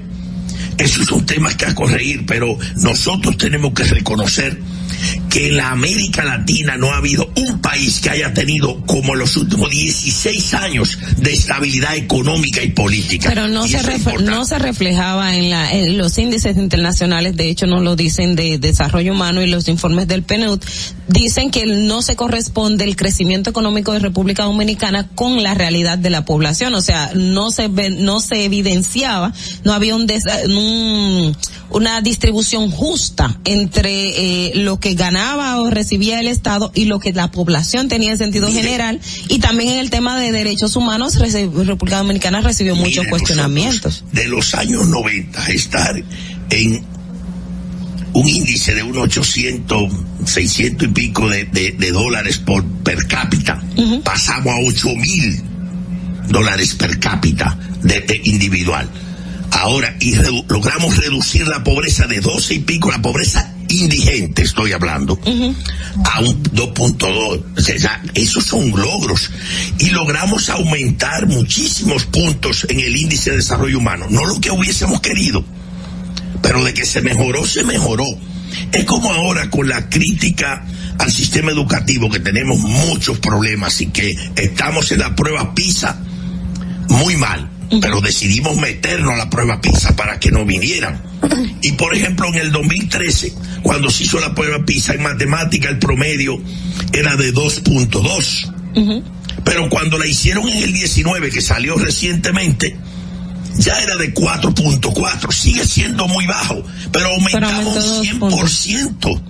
Un 100% de 2.2 a 4.4 es un 100%. Ahora, estamos conformes, no, seguimos muy mal. Pero por lo menos se vio que el esfuerzo durante esos seis años, de 2013 al 2019, fue bastante serio. Ahora, hay gente que cree en la estadística por conveniencia. O sea, hay gente que dice, ah, la estadística, esa la acomodan como sea. Recuerdo eso en mis amigos del PRM, que criticaban tanto cuando el Banco Central daba las estadísticas de cómo crecía la economía y ahora, Y ahora la además de utiliza. de- además de que dejaron el mismo equipo económico en el Banco Central porque garantizaba estabilidad, ahora ellos se bufanan de lo bien que van las estadísticas. Por eso es que yo trato de ser coherente, porque la coherencia en política es difícil. Para, porque decía Juan Bosch que un líder tiene que saber lo que dice hoy, qué consecuencia puede tener dentro de 5, 10 o 20 años lo que él ha dicho en ese momento. Doctor, una pregunta. El, el PLD fue en realidad el responsable de que hoy en día eh, esté centralizado en personas que participaron en el Partido de la Liberación Dominicana, siendo miembros, por ejemplo, de la Suprema Corte de Justicia, siendo las personas principales dentro de la Procuraduría de la República Dominicana, vamos a decir, centralizando los poderes, que ahora mismo se está buscando la forma de que legalmente, pues no sea así, que, que sea una persona totalmente independiente, que esté a, en- a cargo tanto del, del poder judicial, que sean jueces, que sean de carrera, como de El Ministerio Público. El Ministerio Público eh, se ha logrado algo con con, el- Doña Miriam. con la con la con la Junta. Central Electoral. ¿Está de acuerdo que esto sea así, el, el PLD, o quiere que las cosas se mantengan? Porque se llamó un diálogo, pero como que vemos que esto no está progresando. Bueno, mire, yo creo que la justicia ha avanzado muchísimo. O sea, a la mayoría de jueces en este país son de carrera. La mayoría de jueces inclusive... lo deberían de ser todos, ¿no? Eh, No, no, bueno, eso, eso va caminando, eso es un proceso y está establecido en la propia eh, código eh, de procedimiento. O sea, eso está establecido. Ya cada día son más, o sea, en la propia Suprema cada día son más los jueces de carrera, muchos, son mayoría hoy mismo. O sea, eso es está establecido los escalafón y que Un- hay un aceptarlo, 25, un 75, hay un 25. criterio que la gente habla, el tema de si el Ministerio Público sea independiente. Debería ser. El Ministerio Público en Estados Unidos lo nombra el presidente de la República, el fiscal general de la Nación lo nombra el presidente de la República. En cualquier lugar, el ministro de Justicia, que es lo que es equivalente al procurador general de la República en España, lo nombra el ministerio. Eso nunca podrá ser lo que se llama independiente, porque aquí cree la gente que ser independiente es no militar. Pero el hecho de que el hecho de que sea nombrado por el presidente de la República no quiere decir que esa persona que sea nombrada por el presidente de la República sea parte de un partido hasta el día anterior, por Bueno, ejemplo. ya, ya eso es otra cosa. O sea, O sea, militante. eso Eso es. es otra cosa. Habrá la potestad de que el representante del gobierno para defender al sector, para defender, digamos, a- al agraviado, como es el Ministerio Público, debe decidirlo el presidente de la República. Ahora, una cosa es eso, otra cosa que crea que solo son serios los que son de ese partido. Ya eso no es así. O sea, porque de, de un partido puede ser serio y aunque sea de ese partido no tienen por qué cuestionarlo. Porque aquí nadie cuestionaría eh, al, a Pina Acevedo. A, a- a Pina, a Pina Toribio. Pina Toribio. que fue A Pina procurador Toribio, general a de la Pina República, Toribio. Miembro del comité político del PLD. Y alguien lo puede cuestionar por eso. Vamos a recibir esta ¿Verdad llamada. que eso Bueno, no es así. Ahora, de que la justicia debe ser independiente, siempre, pero el Ministerio Público tiene que tener una relación directa con el Poder Ejecutivo. Buenas, buenas. Su pregunta, ¿quién nos habla? Y su pregunta para el doctor Jaime David Fernández. Muy buenos días, José Jiménez, de nuevo desde la ciudad de Nueva York.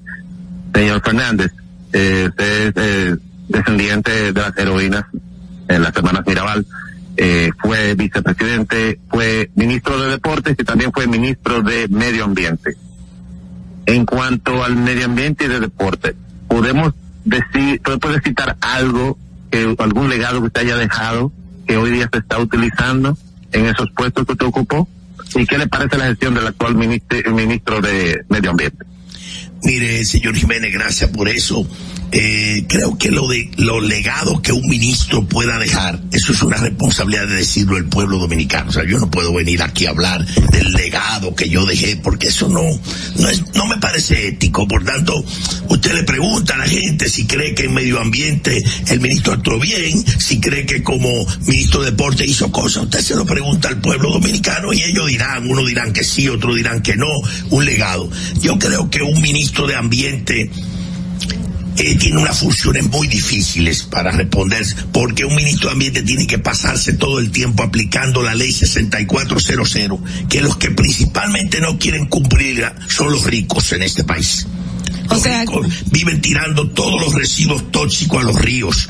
O sea, usted va a cerca a San Pedro de Macorís y cuando va llegando huele un olor rarísimo, que son los sulfinilos, porque el ingenio tira toda la porquería y las otras fábricas tiran porquería y la temperatura del agua del iguamo es altísima, que no hay ni peces ahí. ¿Por qué? Porque tiran todo el agua de las calderas de la fábrica ahí a la temperatura. Y cada vez que usted le llaman, llaman a la presidencia y la presidencia llama a eh, allí y que hay que ser, buscarle la vuelta. Buscarle la vuelta, ¿qué quiere decir? Dejarlo la tranquilo. La ambigüedad de este país, que quiere un policía que ponga el orden y otro que me dé un chance. O sea, la ambigüedad de este país, que quiere, que quiere una cosa por aquí y otra cosa por allá. Creo que cada ministro que llega ahí trata de hacer lo que puede hacer, pero al fin y al cabo no estoy para juzgar a ninguno. En términos, si usted me preguntara de un ministro que no sea de ambiente o de deporte, yo le puedo opinar, pero yo pasé por esos puestos y éticamente no me gusta opinar sobre eso. Y con relación, bueno, precisamente usted hablaba eh, y hay que aprovecharlo, eh, con relación a que los ricos son los que menos eh, quieren que se aplique la ley.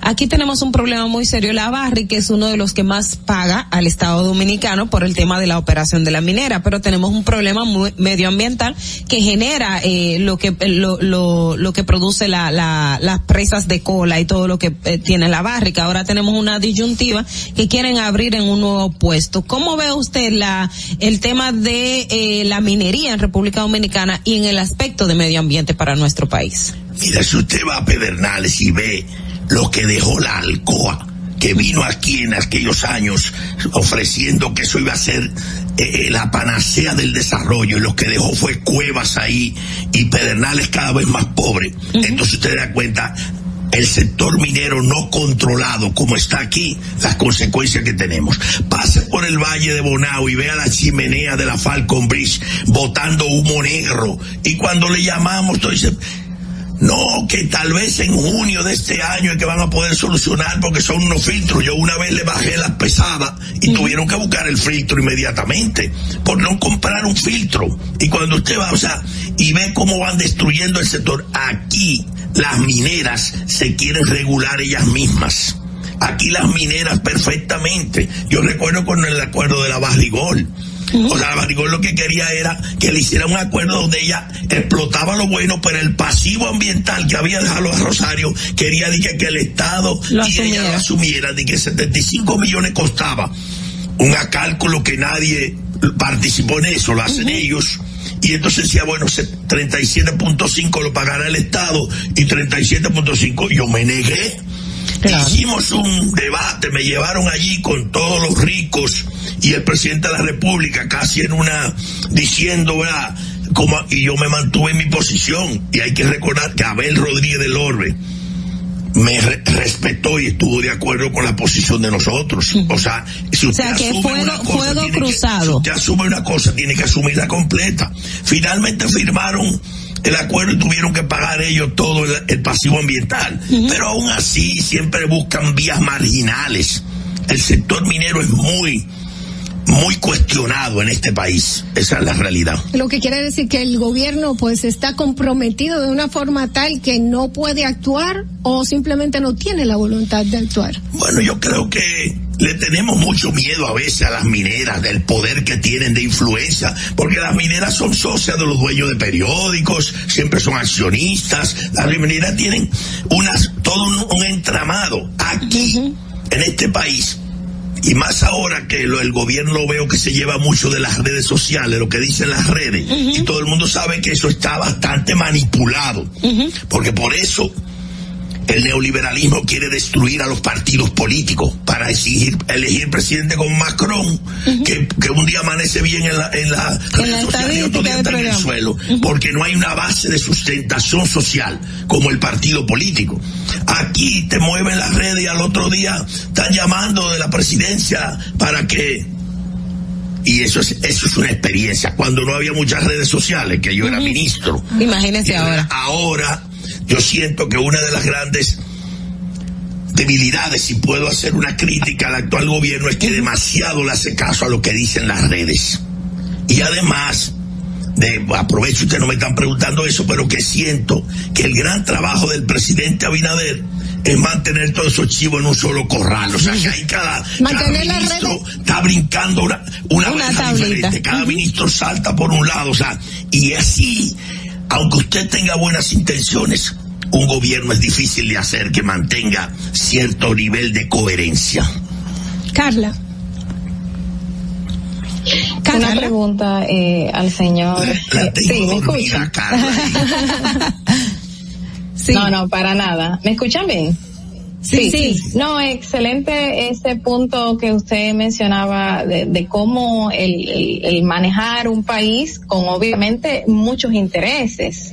¿Usted cree ahora mismo que todavía eh, existen muchos interesados en también opinar y manejar un país ah, en la actualidad?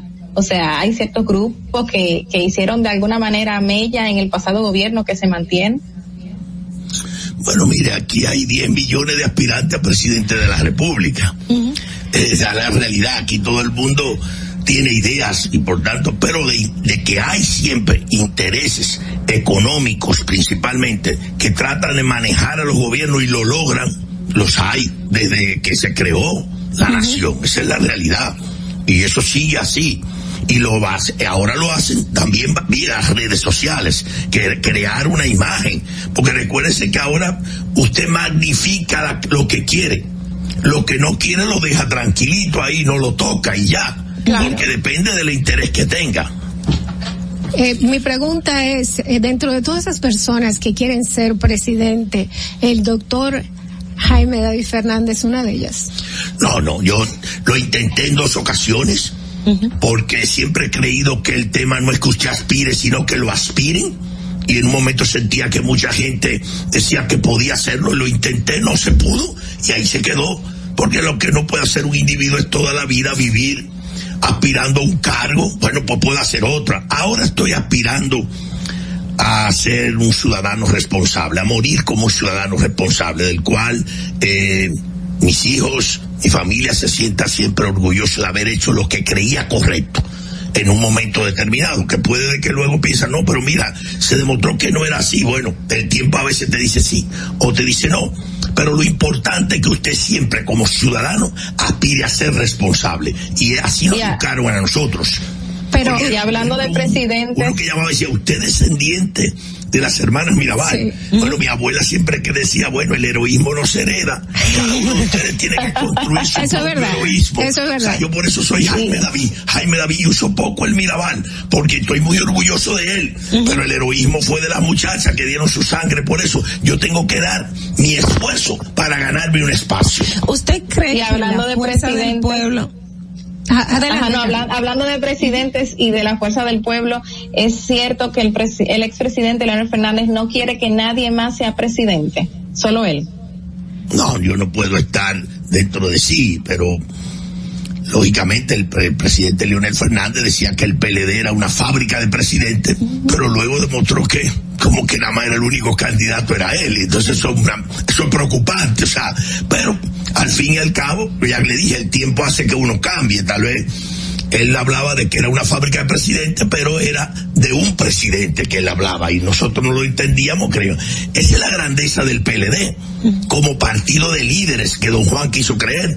Mira, estamos a un tiempo largo de las elecciones todavía y ya en el PLD hay cinco que han lanzado sus aspiraciones, pero hay tres que la gente lo señala en las encuestas como posibilidades, con grandes condiciones, doña Margarita, Cedeño, Abel Martínez, Francisco Domínguez Brito, o sea, son tres que lo señala. Quiere decir que el PLD a este tiempo de elecciones ya tiene un liderazgo que va surgiendo con nuevas propuestas al país, que no son solo Leonel y Danilo Medina, o sea, esa es la grandeza del PLD. Ahora, Y no ve el PLD. otras fuerzas políticas, ¿quiénes son los que estarían? No hay.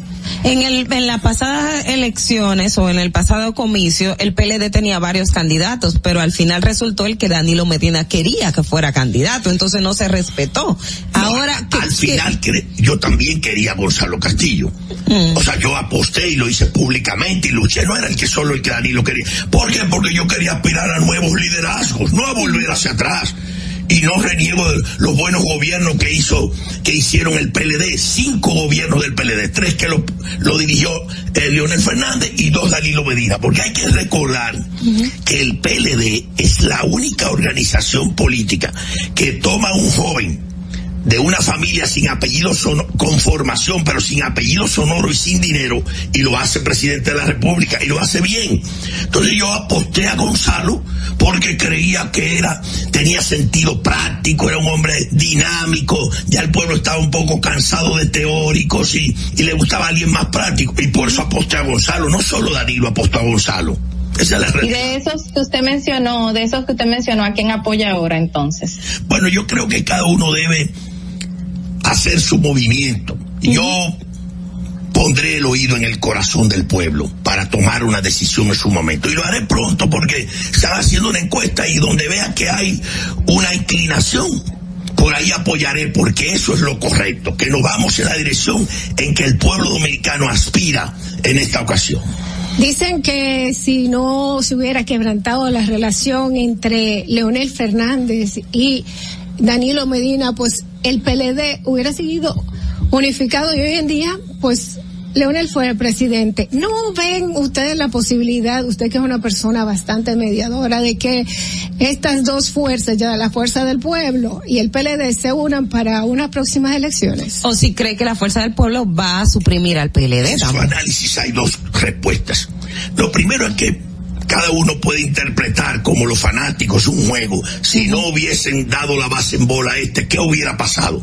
En realidad aquí había una tendencia de sacar al PLD del poder.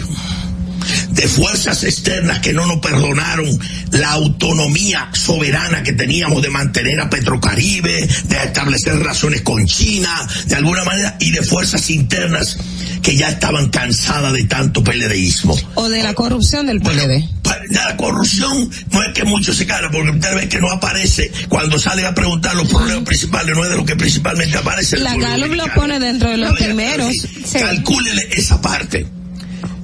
Merkel, Angela Merkel acaba de salir después de 16 años en Alemania con una grandeza, un reconocimiento de todo.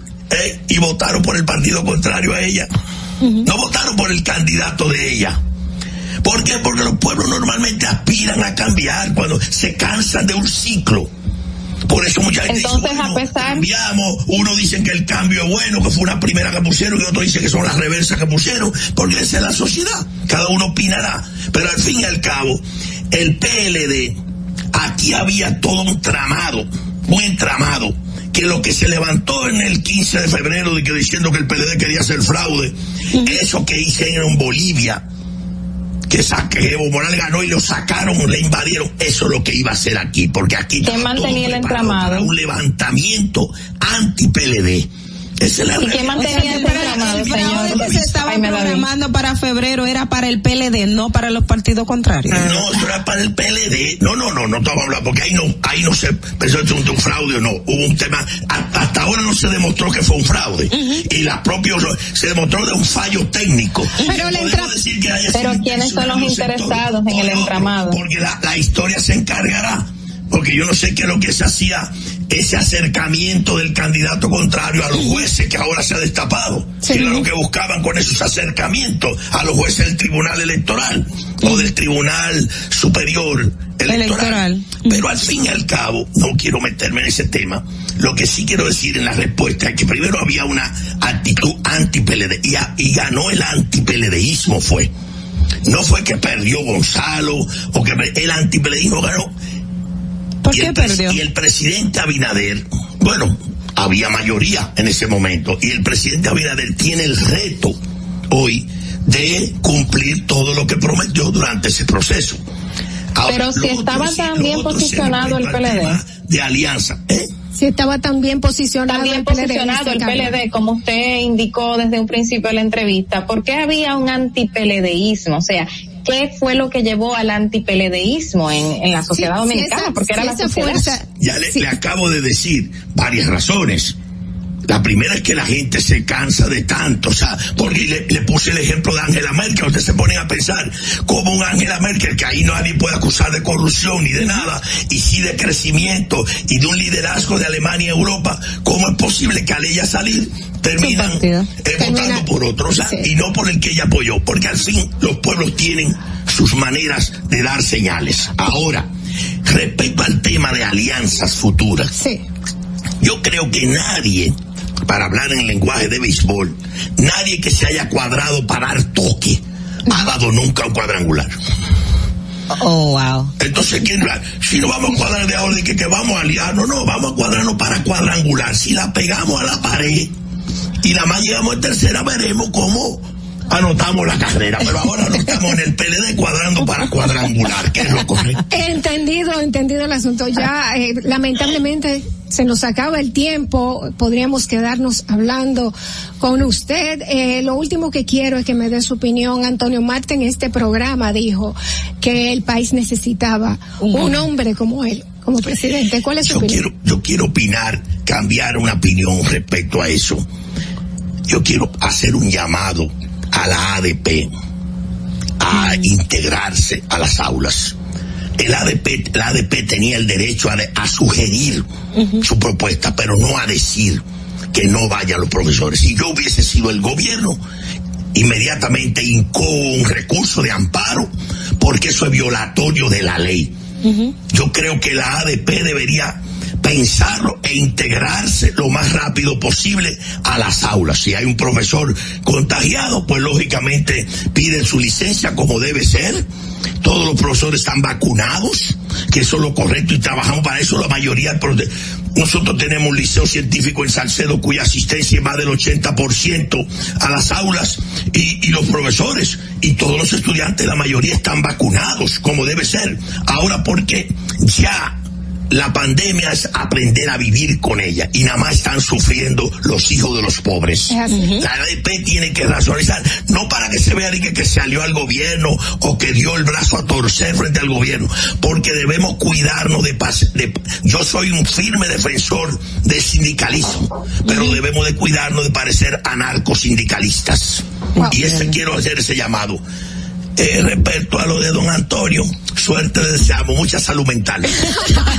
Muchísimas gracias al doctor Jaime David Fernández por haber aceptado nuestra invitación a Distrito Informativo, que además decir que estas puertas están siempre abiertas para Gracias usted. a ustedes y gracias a todos por permitirnos eh, exponer algunas ideas. Atentos, no te muevas de ahí. El breve más contenido en tu distrito informativo. En Banreservas hemos apoyado por 80 años la voluntad del talento dominicano, identificándonos con sus más importantes iniciativas, para que quienes nos representan siempre puedan mostrar lo mejor de nosotros.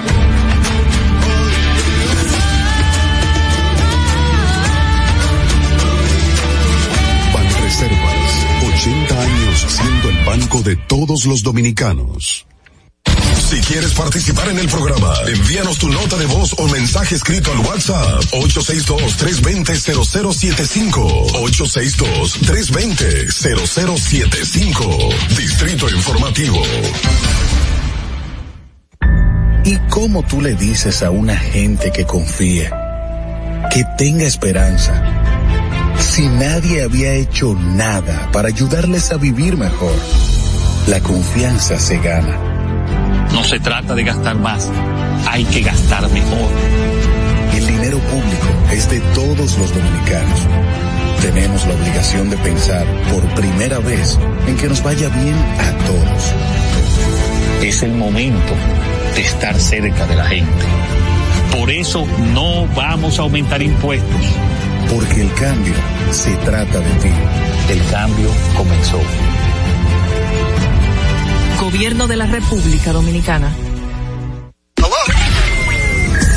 Y, y aquí está el equipo del gusto, la bella Dolphy Peláez. Busquen un suape y busquen un recogedor porque me voy a regar.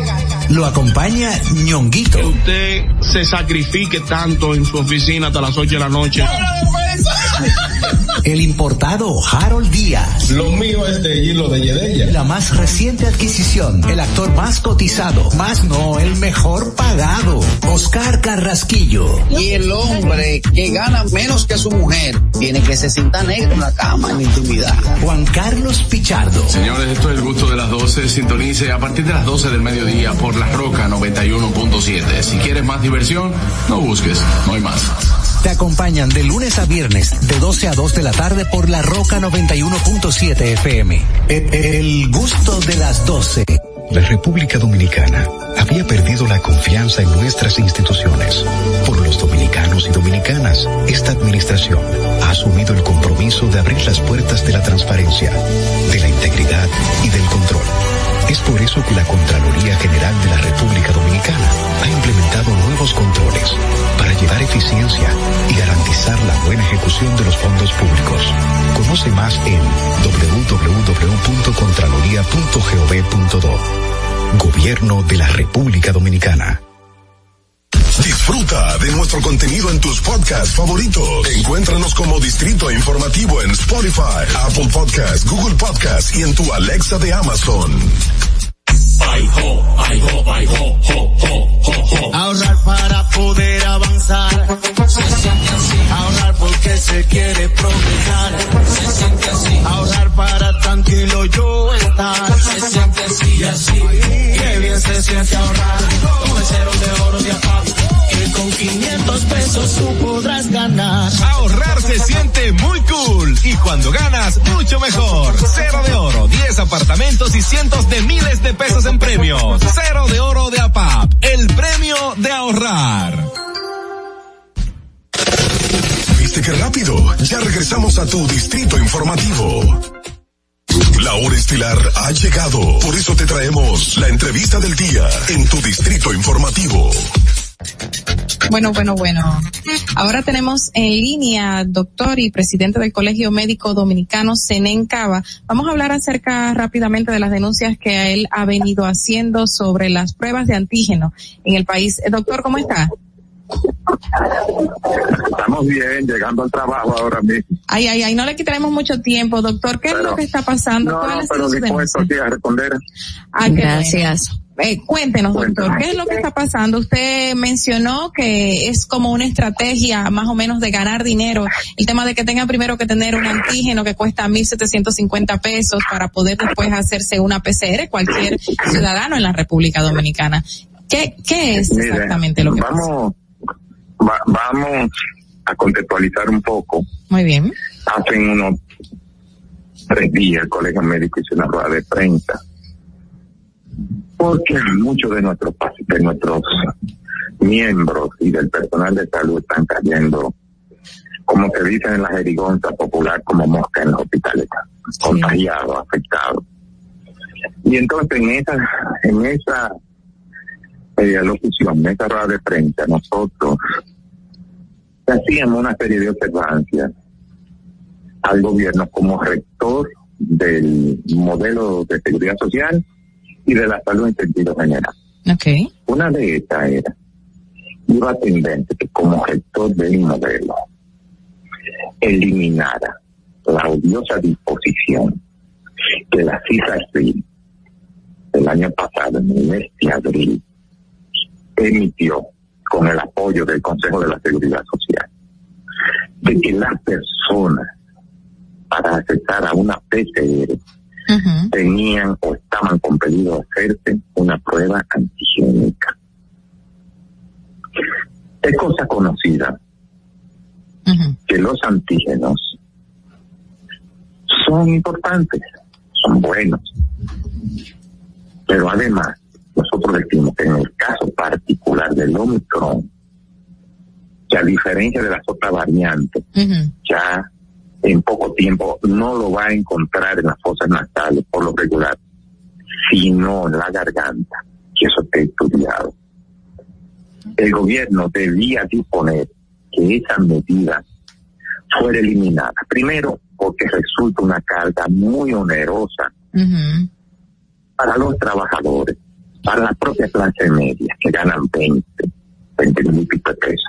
Imagínense en el caso particular de una familia donde el esposo esté contagiado Así mismo. y dos hijos, además de la persona que trabaja. Son 8 mil pesos que hay que pagar. Y un salario que en el mejor de los casos llega a 25 mil. Estamos hablando que de un fuetazo que tiene que dar por prueba la tercera parte de su salario. Claro, Eh, la, la mitad del imagínese salario. que además tiene que comprar medicamentos. Pero además, imagínese que, que usted no tiene un trabajo fijo, sino que usted está en la informalidad. Esa es la busca. Doctor, ¿y cuáles serían las recomendaciones que usted haría en este caso? Entonces nosotros le pedimos al gobierno que mientras dure el pico pandémico, el INVIN, oye, aquí, aquí, óigame, aquí los médicos nos estamos sacrificando, el sector salud se está sacrificando, el pueblo se está sacrificando. ¿Cuál es el sacrificio, el valor social agregado que se le pide a estos negocios de salud? Llamados laboratorios que han proliferado como, como la verdolaga En un y- o a las ARS. ¿Cuál es el sacrificio? En plena pandemia se ganaron 6 mil millones de pesos. El año pasado, entre abril y mayo, el gobierno le pagó a las ARS por concepto de laboratorio que le hicieron a la gente de los cuartos de nosotros, del pueblo. Les pagó 3.401 millones de pesos. ¿Qué nosotros decimos? Aquí tenemos todos que aportar nuestra cuota de sacrificio.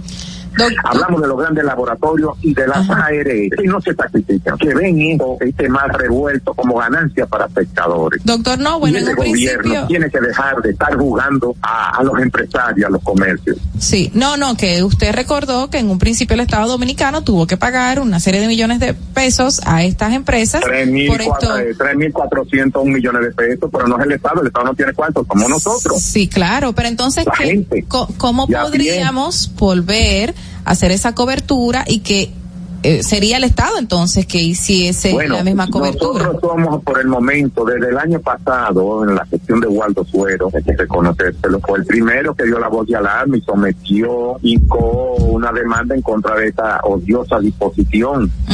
Pero el gobierno, a través de su rectoría, hizo de la vista gorda. Nosotros de nuevo estamos poniendo sobre el tapete en medio de esta situación que le da duro a la gente, porque el que no tiene dinero tiene que hacer una cola y si no estaba contagiado se va a contagiar.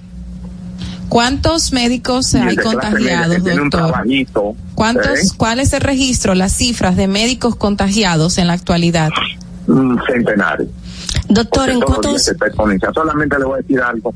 Antes de ayer teníamos cerca de 200, pero ayer entre Asua y los Minas, entre los dos ya hacían 100, para darle un dato. espacios? Wow, doctor, ¿en cuántos le sale a un laboratorio una prueba PCR y también una prueba de antígenos? Ellos no te van a hacer la PCR si tú no te haces la, si tú no pagas el antígeno. Ok. Porque es una manera de, de, de coaccionarte, de chantajearte, que tú tengas acceso a un servicio que tú pagas, o que usted paga una ARS, ah, no, pero ellos quieren que tú te cantes con dos mil pesos antes de que tú tengas acceso a algo que tú pagas. Exacto, mil Y que ellos se ganan todos los millones de chanflán. Exacto, doctor. Pero qué nos eh, qué nos asegura a nosotros que vamos a poder llegar a ese acuerdo de volver a tener cobertura de las PCR para los dos ciudadanos dominicanos. La calle, la calle, como hicimos con la marcha verde, la PMED y todo el que está afectado. Porque hay- primero hay que transformar esta ley. Esta ley se hizo para beneficiar al sector financiero. Que ya va a perimir y, tiene que volver a en- introducirse. La ley, hay una nueva, hay una nueva ley cursando aquí en el Senado. Pero dígame usted, váyame, dígame usted a ver, con estos diputados tan espurios. Bueno, Eh, Es un tigraje, vamos a llamarle por su nombre. Entonces yo creo que hay que exigirle al gobierno Claro. por todos los medios de comunicación virtuales, los medios este, estos que son físicos, Ujú. eh, a través de todos los espacios hay que reclamar que elimine esa odiosa disposición. Así es. Ver, Gracias. si por lo- yo creo que el presidente, este presidente, a diferencia de los de los otros, este oye, doctor, el, el licenciado Luis Abinader hoy. Bueno, le hacemos un Pero llamado es desde Una persona que no proviene de un barrio, viene del sector eh, de la alta burguesía, de la plutocracia. Bueno, bueno, gracias por hacer este llamado por esta vía también, doctor. Muchas gracias por habernos eh, tomado la llamada. Le deseamos un buen día y seguimos aquí en Distrito Informativo. Gracias, doctor. Atentos, no te muevas de ahí. El breve más contenido en tu distrito informativo. Ahorrar para poder avanzar. Se siente así. Ahorrar porque se quiere progresar. Se siente así. Ahorrar para tranquilo yo estar. Se siente así así. Qué bien se siente ahorrar. El cero de oro de APAP. Que con 500 pesos tú podrás ganar. Ahorrar se siente muy cool y cuando ganas, mucho mejor. Cero de oro, 10 apartamentos y cientos de miles de pesos en premios. Cero de oro de APAP, el premio de ahorrar. ¿Y cómo tú le dices a una gente que confíe, que tenga esperanza, si nadie había hecho nada para ayudarles a vivir mejor? La confianza se gana. No se trata de gastar más, hay que gastar mejor. El dinero público es de todos los dominicanos. Tenemos la obligación de pensar por primera vez en que nos vaya bien a todos. Es el momento de estar cerca de la gente. Por eso no vamos a aumentar impuestos. Porque el cambio se trata de ti. El cambio comenzó. Gobierno de la República Dominicana.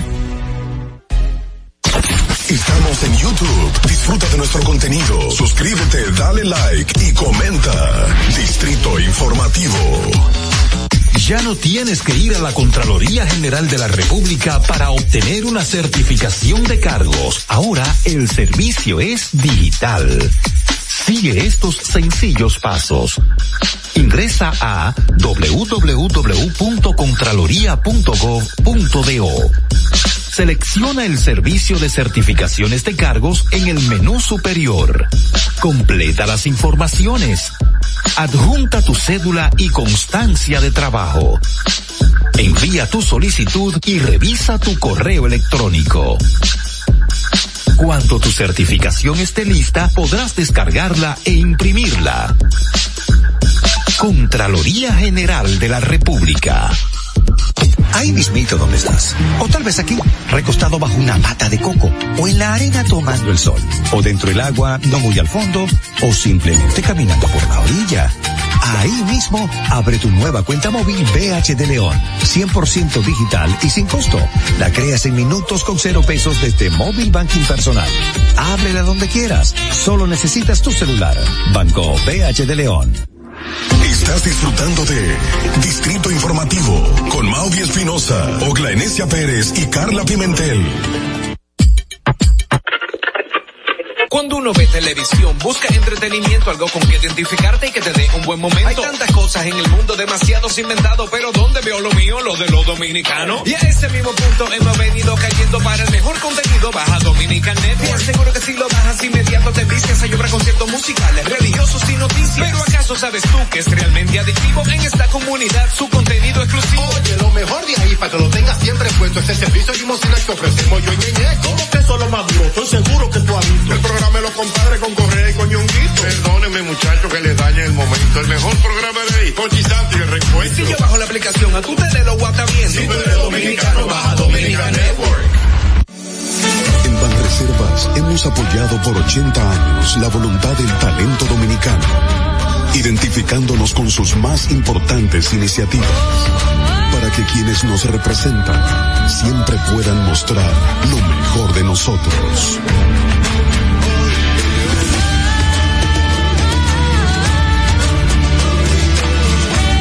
Banreservas, 80 años siendo el banco de todos los dominicanos. ¿Viste qué rápido? Ya regresamos a tu distrito informativo. ¿Viste qué rápido? Ya regresamos a tu distrito informativo.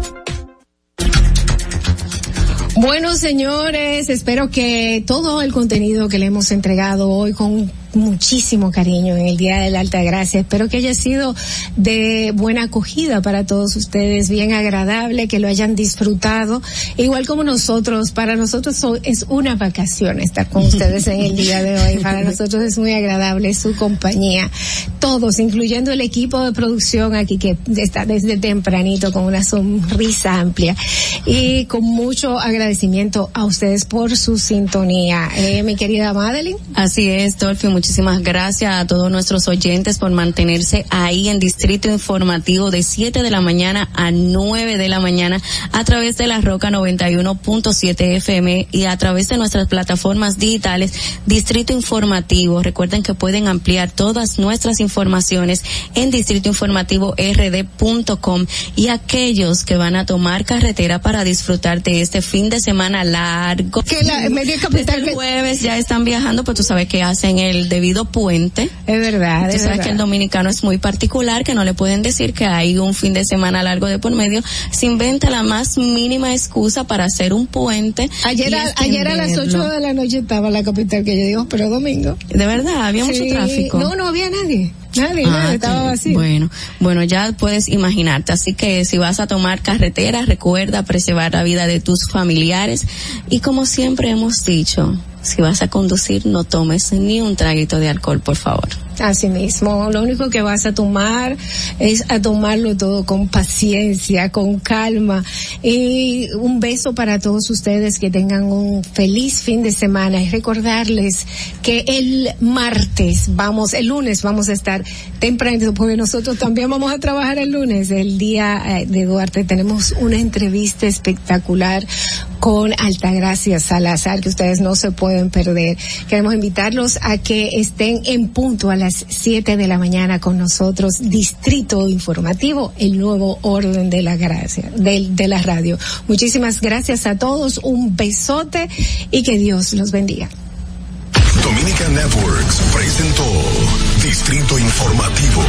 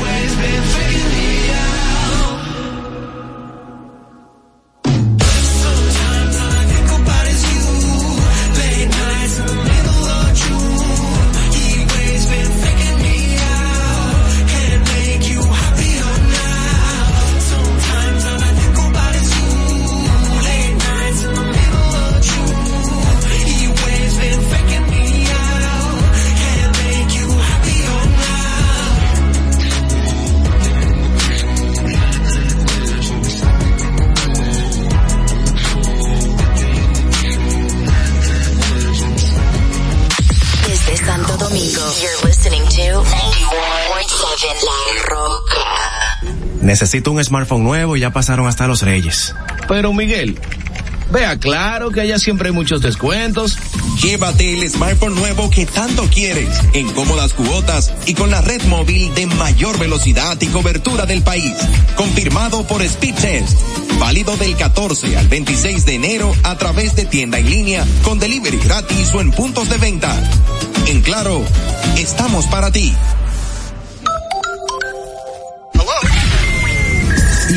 Y, aquí está el equipo del gusto, la bella Dolphy Peláez. Busquen un, un suape y busquen un recogedor porque me voy a regar. Lo acompaña ñonguito. usted se sacrifique tanto en su oficina hasta las 8 de la noche.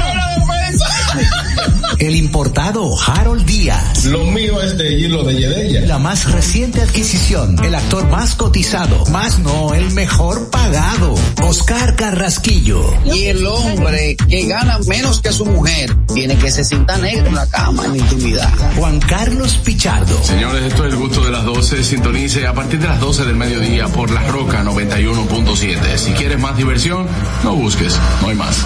Te acompañan de lunes a viernes, de 12 a 2 de la tarde por La Roca 91.7 FM. E- e- El gusto de las 12.